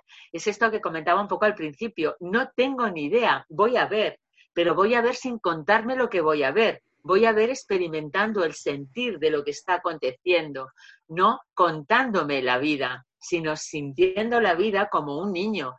Por eso cuando decimos hay que ser como niños, es que un niño no se está contando la vida, el niño está abierto a la vida, investigando cada sensación, una palomita que va por aquí, está abierto a todo y está abierto a su propio sentir en esa relación de cada instante. Esta es la, digamos, la respuesta que estamos queriendo encontrar y estamos encontrando ya en lo cotidiano y por eso estamos aquí, porque sabemos que se puede vivir ahí, sabemos que este deseo que brota puede ser atendido, pero puede ser trascendido sin descartarlo, trascendido para que no, no, te atrape en la identidad, sino para que realmente desde ti algo sabe cuál es tu próximo movimiento. Sabes conscientemente cuando estás atento y eres el movimiento mismo y si hay, si hay, dices a veces, ¿no? no nos ha pasado a veces que de repente dices, es que estaba tan bien que yo no sé, eh, me he sentido y he sentido el abrazo y me he sentido, me, he tirado a, a, darle un abrazo desde el corazón, siendo muy consciente de lo que estaba haciendo, porque era exactamente lo que tenía que hacer y no me cabe ninguna duda, no me viene ningún reproche porque es realmente lo que sabes que desde este movimiento de la vida en este instante y en esta relación es lo que tiene que acontecer porque está aconteciendo y no lo prohíbes, ni te lo impides, ni te lo conceptualizas, pero sí hay una atención que es que, te das cuenta que lo está permitiendo, que está permitiendo que Ana pueda saborear un langostino o lo, o lo que se coma con total deleite, como pura investigación, como puro deseo satisfecho en el acto, en el instante,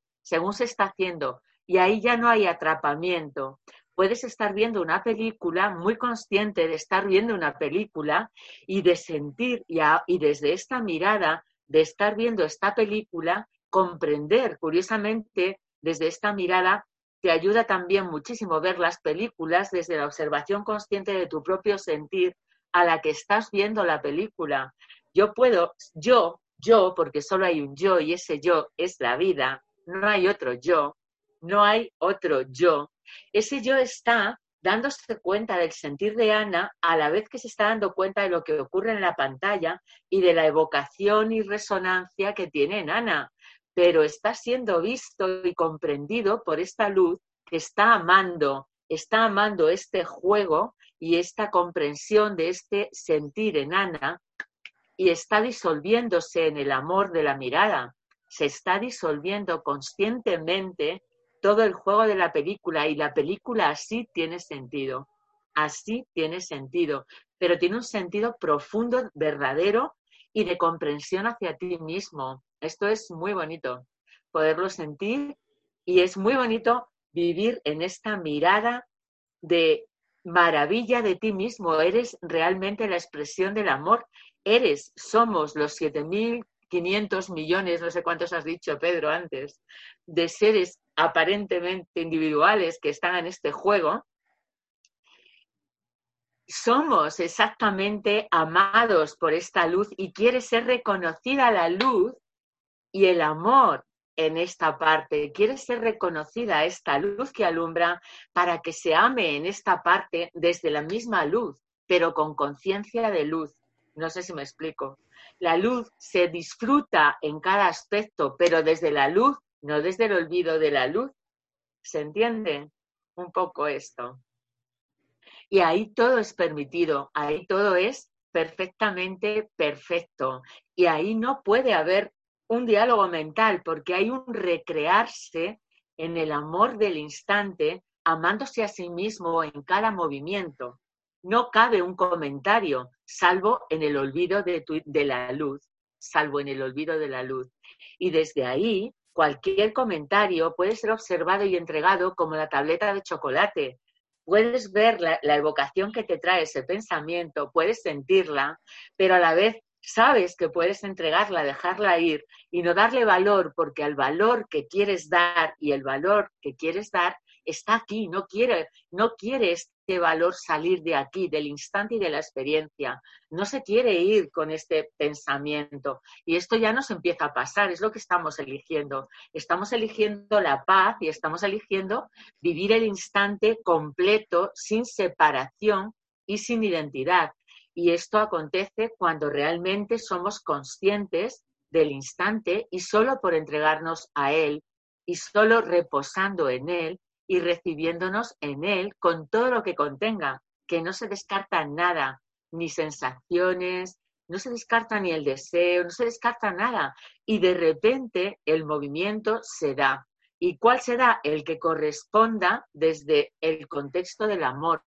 Y siempre es con, vamos, siempre quiero decir, cuando estás ahí es el amor y sabes que es el movimiento del amor porque no hay nadie moviendo, no hay nadie moviéndose es el acto el que se está haciendo por sí mismo, per se, sin que haya ninguna identidad. Lo otro ya lo conocemos y llevamos mucho tiempo jugando a lo de siempre. Ahora queremos jugar desde otro lado, jugando, pero desde otro lado. Muchas gracias. Gracias, Ana, como siempre. Y como siempre, parece que toca siempre que te lo diga. eh, es la propia luz la que decide jugarse a no encontrarse como luz. Por lo menos así lo siento yo, ¿no? Para mí vibra por completo eh, que no se trata de una voluntad que esté haciendo algo que dices, a ver, pues si ya con el deseo, con buscar fuera ya he sufrido bastante, basta ya de sufrir quiero encontrar otra cosa.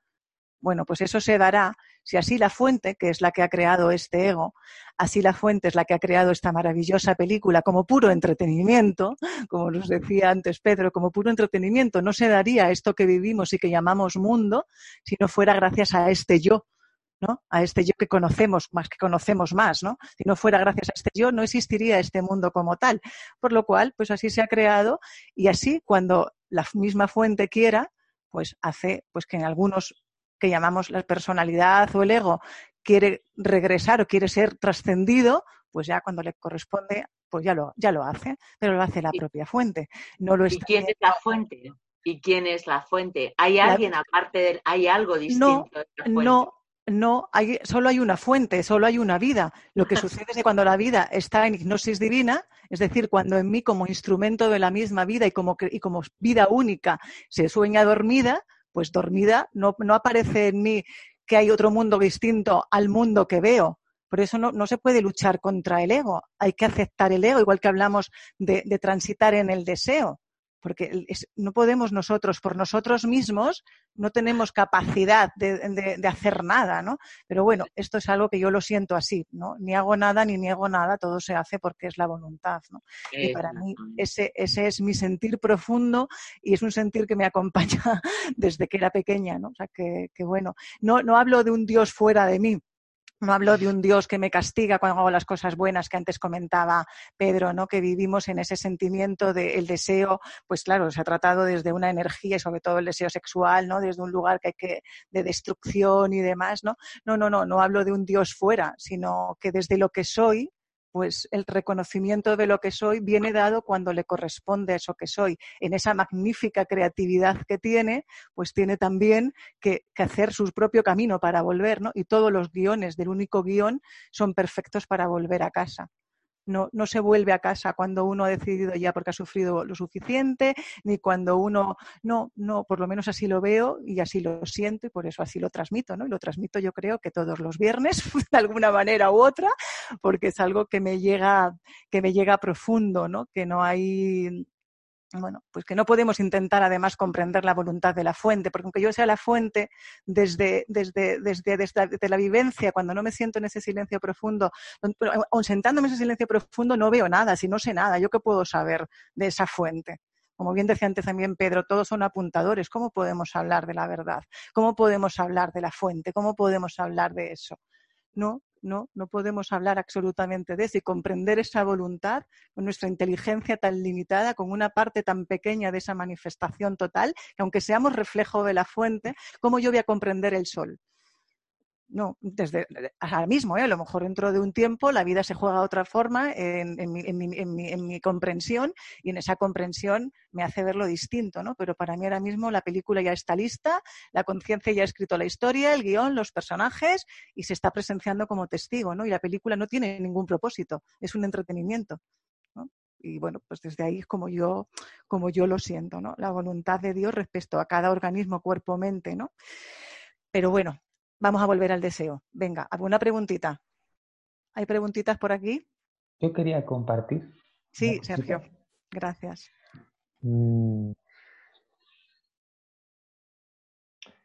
Me recuerdo una vez viendo un, un vídeo de Ruber Espira que decía algo así como que la paz no se encuentra cuando, o sea, no se encuentra en la observación de eso y yo aquí, sino que se encuentra en el centro del ciclón. O sea, si no hay permiso no puede haber observación. Em, creo que el otro día lo comentaba este dicho zen tan bonito de que al principio las montañas no eran montañas, no, las montañas eran montañas y los ríos eran ríos, y que luego las montañas dejaron de ser montañas y los ríos dejaron de ser ríos, y que después las montañas vuelven a ser montañas y los ríos vuelven a ser ríos, pero desde otro lugar. Entonces, eh, sí, al principio me doy cuenta, yo no soy eso, yo me desidentifico, pero luego cuando das esa vuelta otra vez, dices, pero si esto también es mío, y no es un estado definitivo, podemos estar en el mismo día totalmente identificados con la mentira, totalmente desidentificados de la mentira y otro momento encontrar, todo soy yo.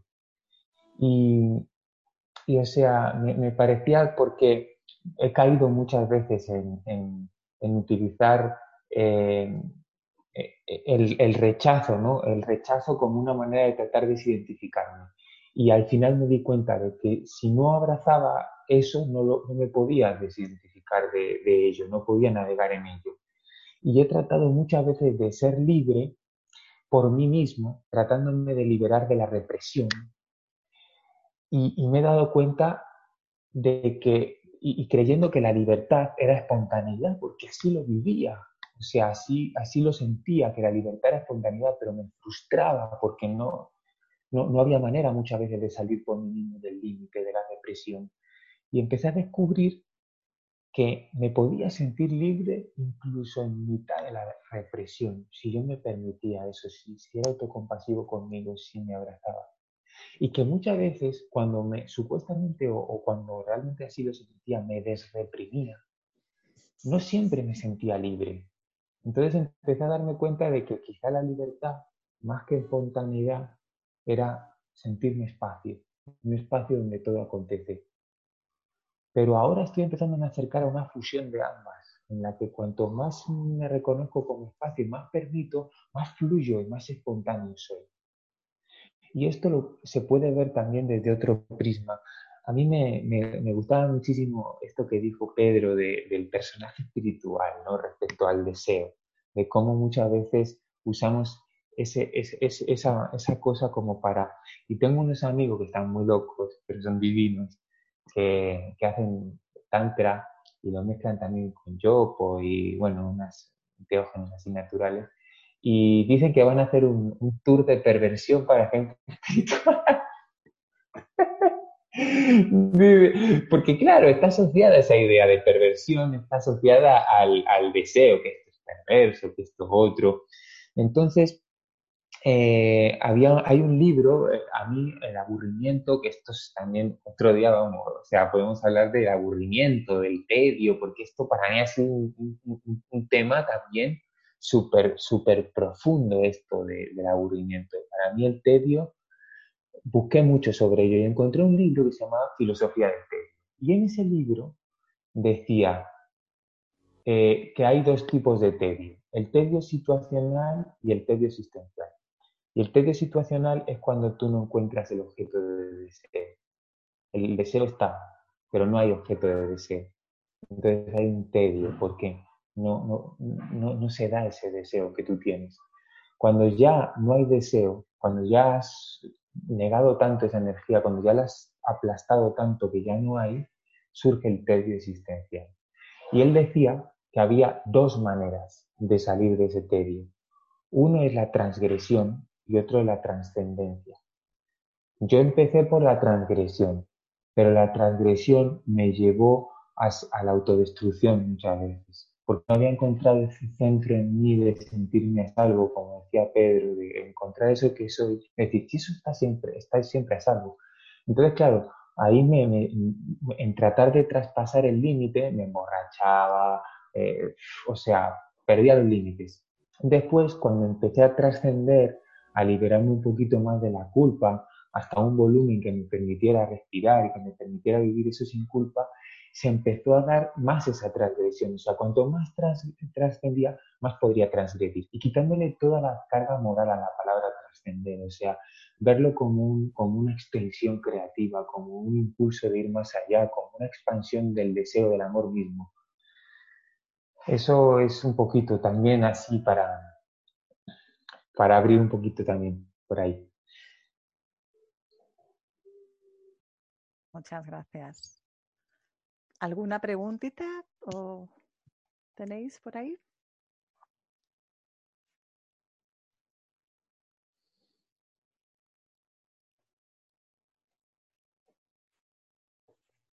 ¿Alguien nos quiere preguntar algo?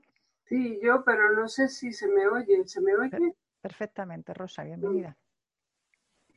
Bueno, yo es que, claro, no sé si lo voy a expresar bien, pero bueno, voy a expresar lo que yo creo, lo que os agradezco mucho a todos lo que habéis estado hablando, siempre se aprenden cosas, ¿no? Pero para mí los deseos, o sea, depende de cómo tú estés. Con el tiempo uno va, se va metiendo a lo mejor en este sendero y vas aprendiendo una serie de cosas.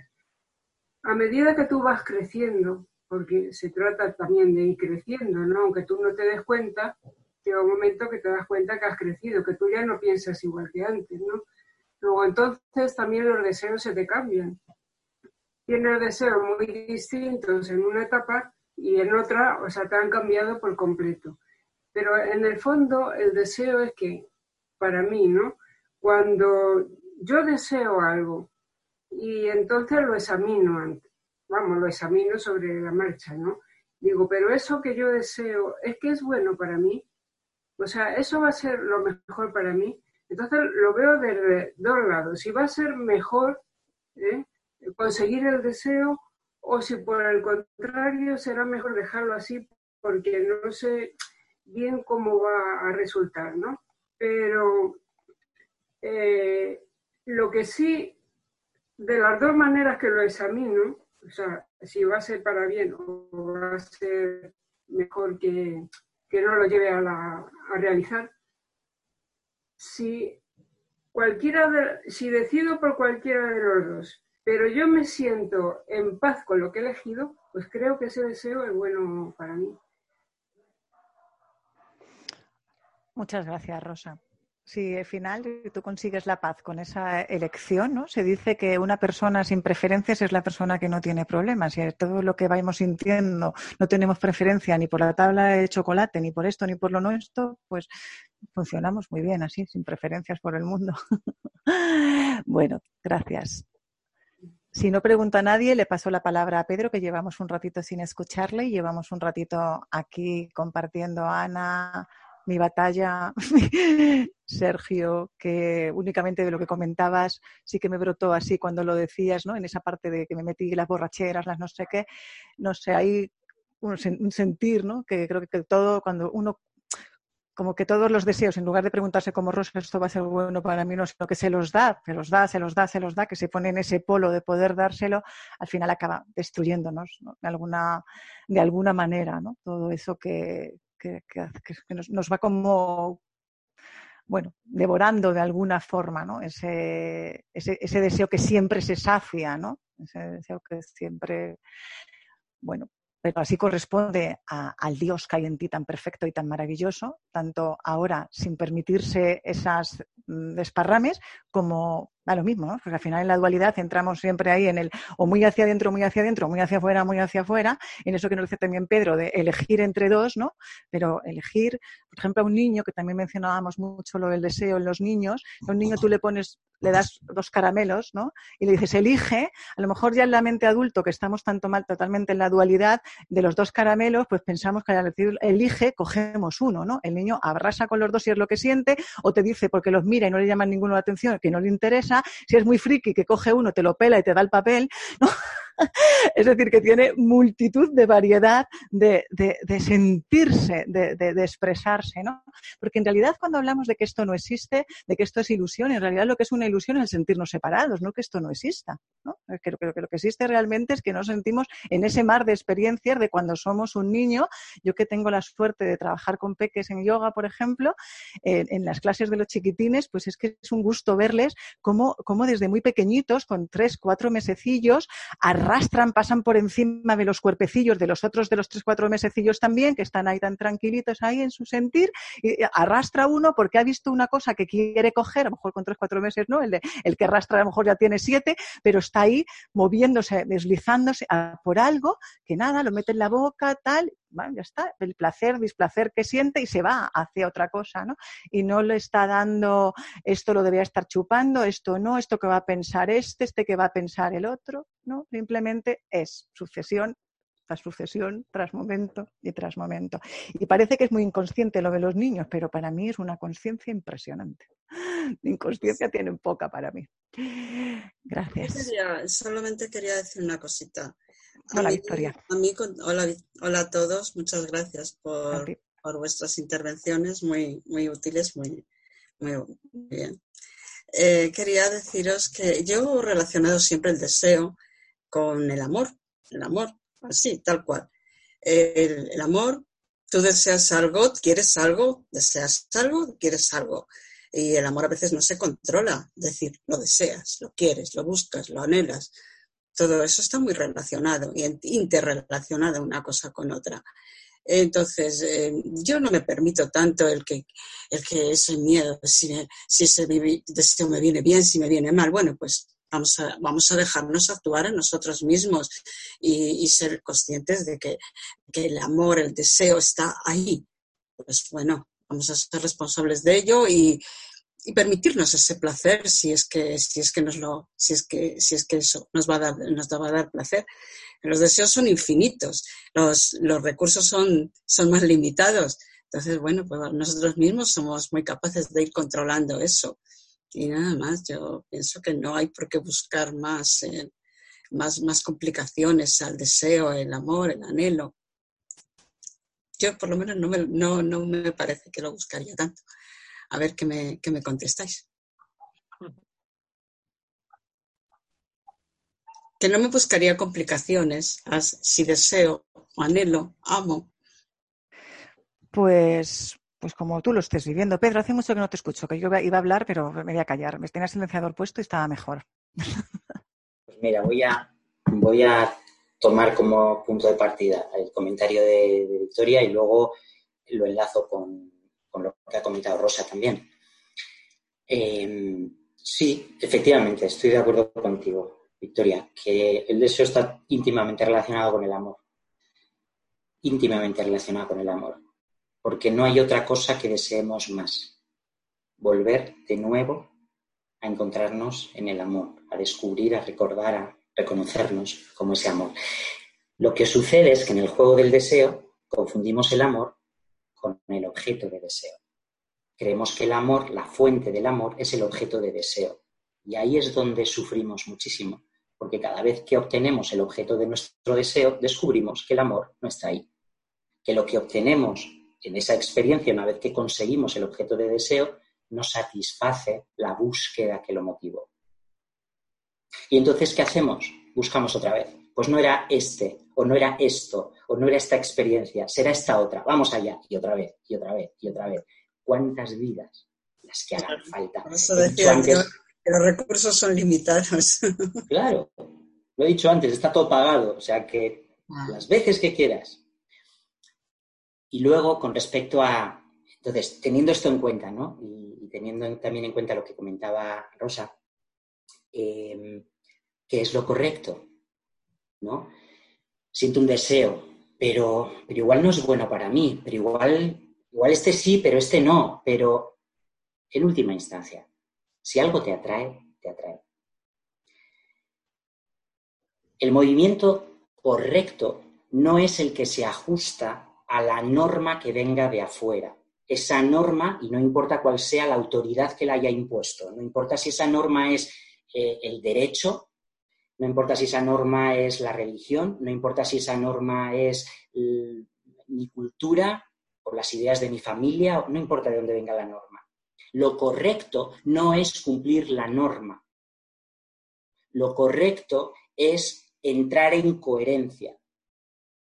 Porque si no, el movimiento que ocurre dentro, cuando algo me atrae, cuando algo, cuando yo deseo algo y surge ese impulso a ir en la dirección de, de mi deseo, lo que puede llegar a ocurrir si la norma quiere ser cumplida, es decir, si hay un deseo o una voluntad mayor de cumplir la norma y por lo tanto el deseo se convierte en algo prohibido, no puedo, lo deseo, pero no puedo porque está mal, porque contraviene la norma, lo que puede llegar a ocurrir, como eso va a generar un conflicto interno, un conflicto potente interno, de deseo algo, pero no debo de desearlo, puede llegar a generar lo que se llama una disonancia cognitiva, donde para poder estar en paz niego mi deseo, pero está.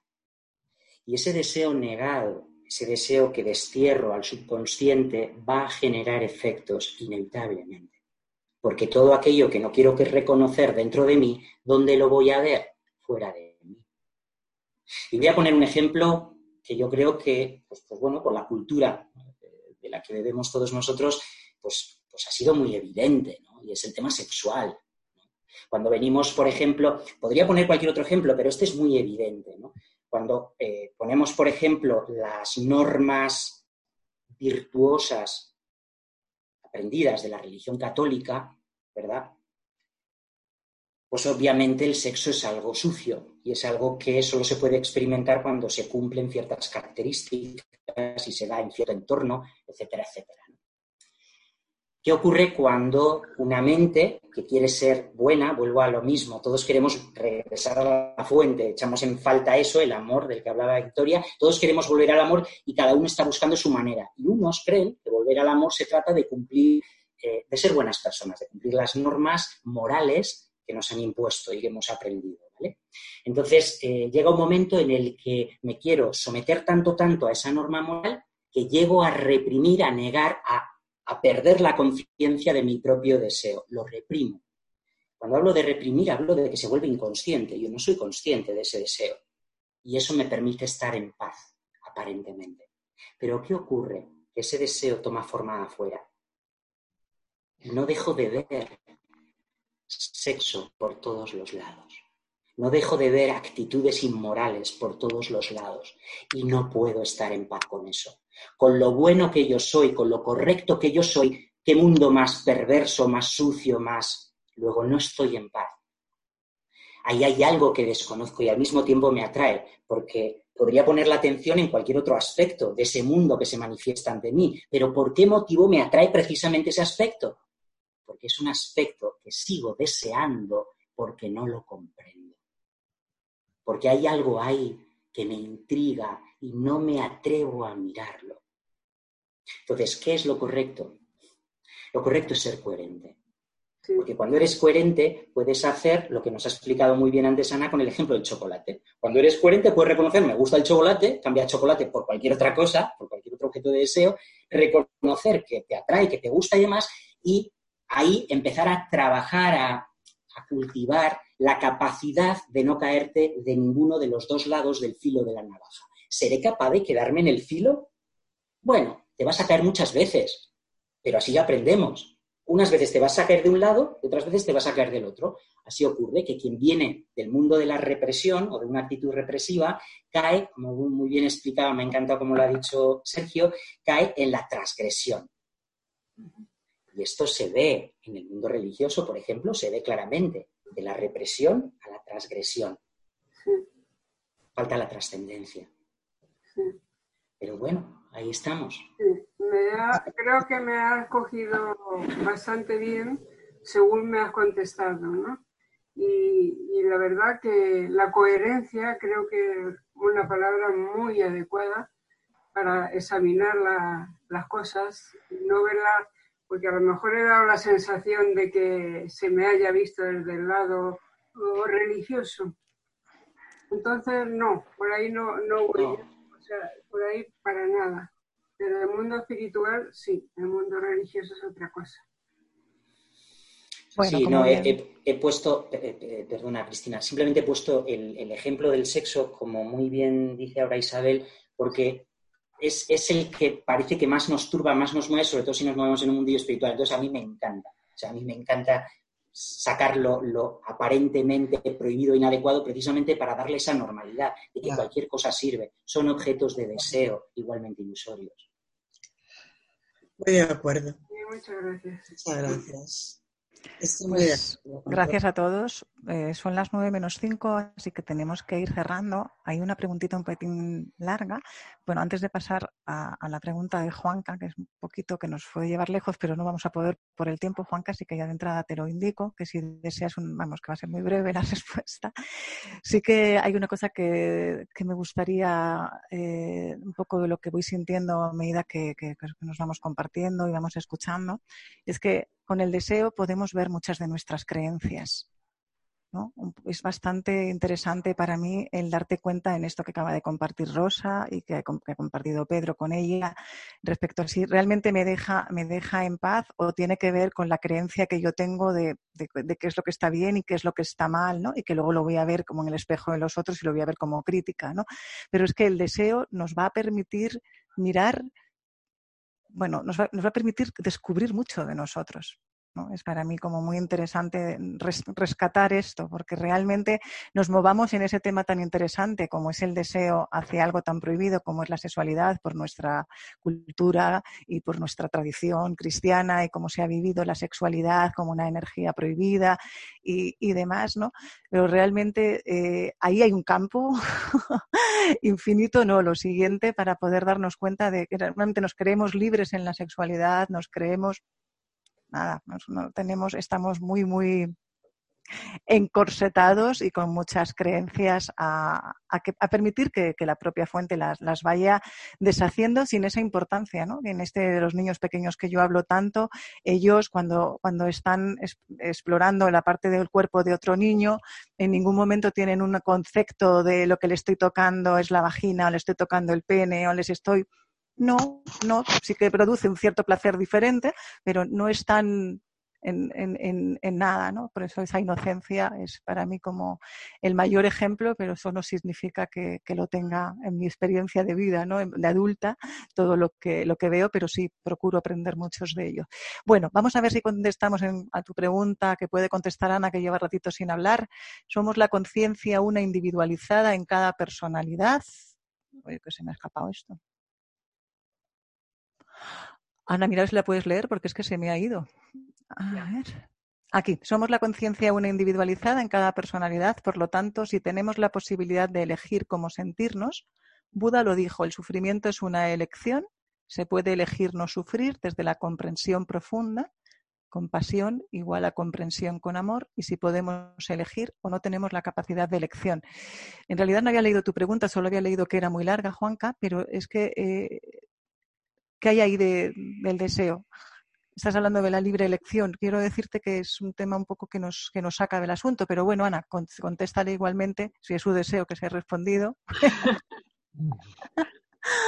bueno, en última instancia, eh, yo siento que estamos eligiendo constantemente, partiendo de la base de que no hay dos, no te queda más remedio que aceptar que estás eligiendo, ya sea el conflicto o ya sea la paz es evidente que estás eligiendo. Lo que estamos intentando desde esta comprensión que vamos abriéndonos a experimentar, más que a teorizar sobre ella, sino a experimentar, nos vamos dando cuenta que puedo ser observada por esa identidad real, que es mi identidad, que puedo ser aceptada con todas mis peculiaridades particulares, que son las elegidas, porque por eso están, no cabe duda, porque no hay dos, y de ahí partimos como premisa, y partiendo de esta base, estoy eligiendo no elegir, estoy eligiendo sufrir, estoy eligiendo la bioquímica, esta que decía eh, Pedro también que se genera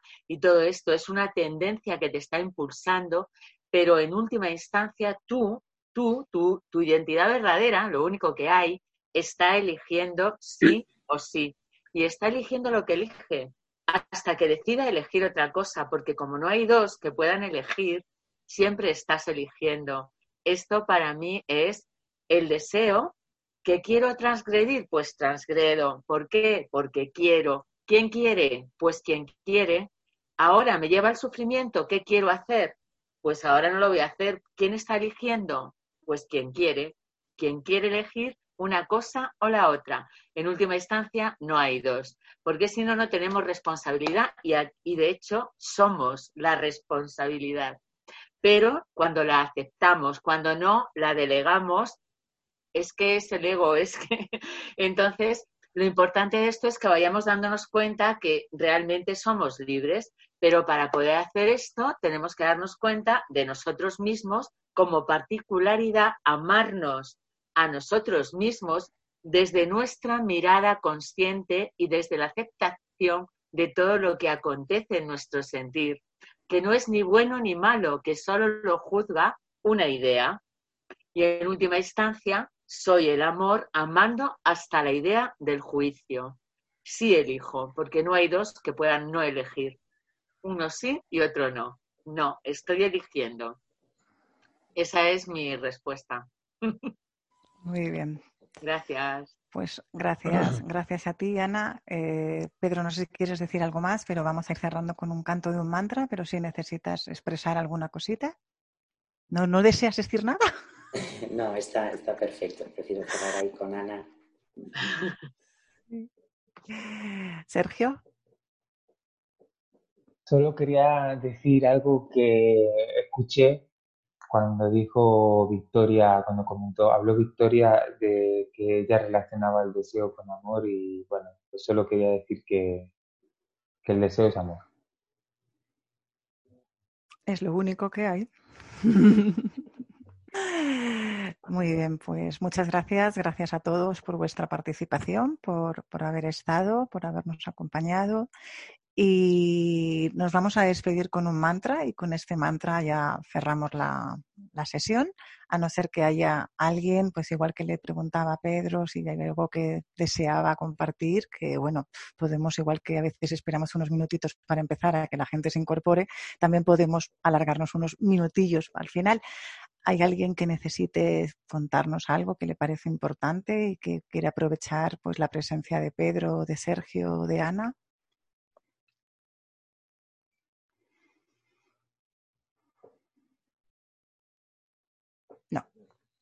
Pues pasamos entonces a compartirnos con un mantra. Voy a poner el volumen bastante alto, así que si alguien quiere cambiar, pues bajar sus cacharritos, pues que, lo haga, porque a mí me gusta escuchar los mantras con volumen y entonces voy a ponerlo con volumen. Así que nada, os agradezco. Si queréis cantar, podéis cantar. Si queréis abrir los micrófonos y cantar, no se oye muy bien, pero no importa, esto da lo mismo. Eh, sentiros libres de, desde esa elección que nos decía Ana, del único tomador de decisiones que nos decía Parta al principio, pues que tome la decisión que quiera tomar y lo único que podemos es estar sintiéndola, viviéndola y celebrándola.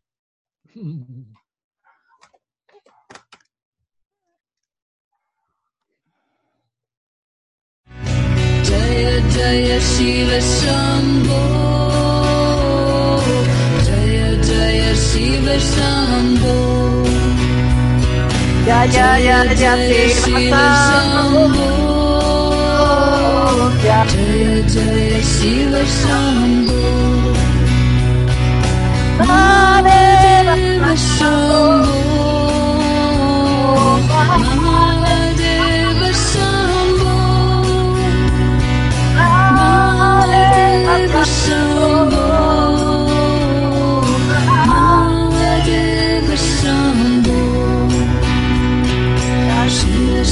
Shiva Shambho Shiva Shiva Shiva Shambho Shiva Shiva Shiva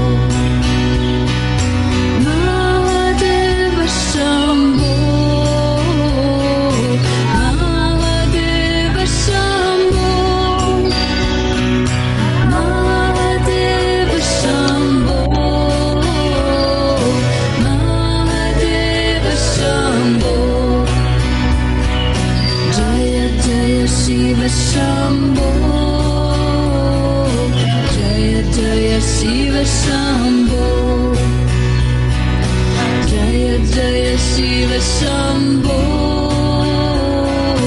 Jaya Jaya Shiva Shambho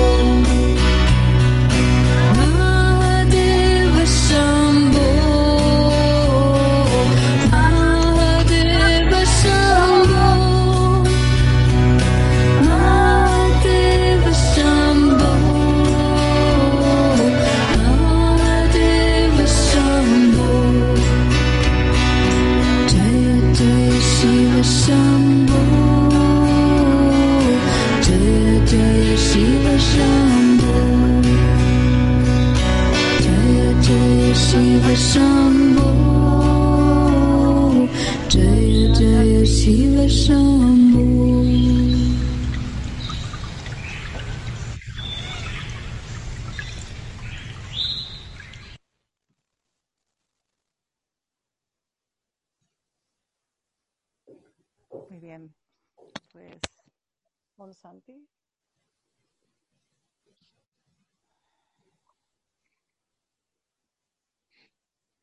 que todos vuestros deseos se os cumplan.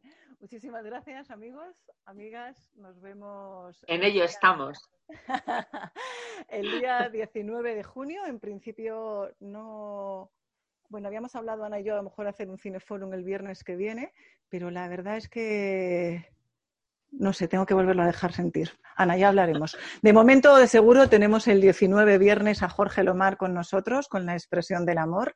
Y además tenemos la maravilla de poder contar con Claudia Leiva, que nos ha acompañado en algunos de nuestros retiros y va a amenizar este encuentro con cantos de mantras. Así que va a empezar cantando, no sé, va a cantar, no sé en qué momentos del encuentro, pero es una maravilla escuchar a Claudia y, y la verdad es que en principio puede que sea el cierre de la brújula, así que me apetece mucho el, invitado porque sentía muchas ganas de volverla a escuchar. Y, y, nada, unos minutos de publicidad. Tenemos unas vacaciones extraordinarias en Asturias en julio y nada, pinchando en la brújula del alma os aparece toda la información. Gracias de nuevo. Podéis visitar las páginas de Sergio, de Pedro, tienen artículos, vídeos, cosas muy interesantes. Podéis, bueno, navegar ahí y, y, cultivar un montón de sabiduría, de deseos satisfechos con estos dos maravillosos hombres y con esta gran amiga y hermosa mujer querida llamada amiga Ana pues también sabéis que se tiene encuentros todos los miércoles, todos los sábados, tiene también actividad de movimiento de Q8, los, bueno, no sé, un montón de cosas. Ana, la que no sepáis de ella, que pongáis su teléfono, si quiere contactar, porque Ana no tiene página, pero bueno, tiene un Facebook. Y nada, si queréis escribir ahí algo para que os contacten o para tal, aunque bueno, en la página de la brújula, pinchando en cada ponente, os aparece la página de ellos, os aparece, bueno, bueno, lo que nosotros, lo que nos hayan dado, nosotros lo damos. No tenemos nada, nada es nuestro, así que lo que nos llega lo vamos dando. Ah, y la brújula sí que hay una cosa muy importante que no me acordaba y me acaba de llegar. No veo aparta, pero sí que la escuché antes. Eh, Sí, Parta eh, nos ha regalado algo maravilloso y es un trabajo del verdadero perdón, se llama la página web, no me acuerdo del nombre del señor, que no sé qué. El caso que este hombre, sí, pues este Ken Parker este ha hecho un trabajo al parecer muy excelente sobre las lecciones del curso de milagros comentadas por él y a la vez Parta ha hecho un resumen sobre esas propias lecciones, lo cual pues lo hace eh, bastante, bastante accesible. No os voy a engañar, no he leído aún ninguna, aunque sí Emilio lo ha hecho y me ha comentado que la primera lección que él ha leído, que le ha parecido, vamos, excelente, no, lo siguiente. Así que, así que nada, las iremos colgando en, en, la página de la brújula, esas lecciones comentadas con el resumen, porque comentadas ya están en el verdadero perdón, en la web, pero el regalo de Parta que además nos ha traído mucha música y muchas cosas, lo iremos colgando en la brújula. Así que seguir visitando la brújula y nos seguimos encontrando y compartiendo Gracias, muchísimas gracias, Pedro. muchas gracias a todos.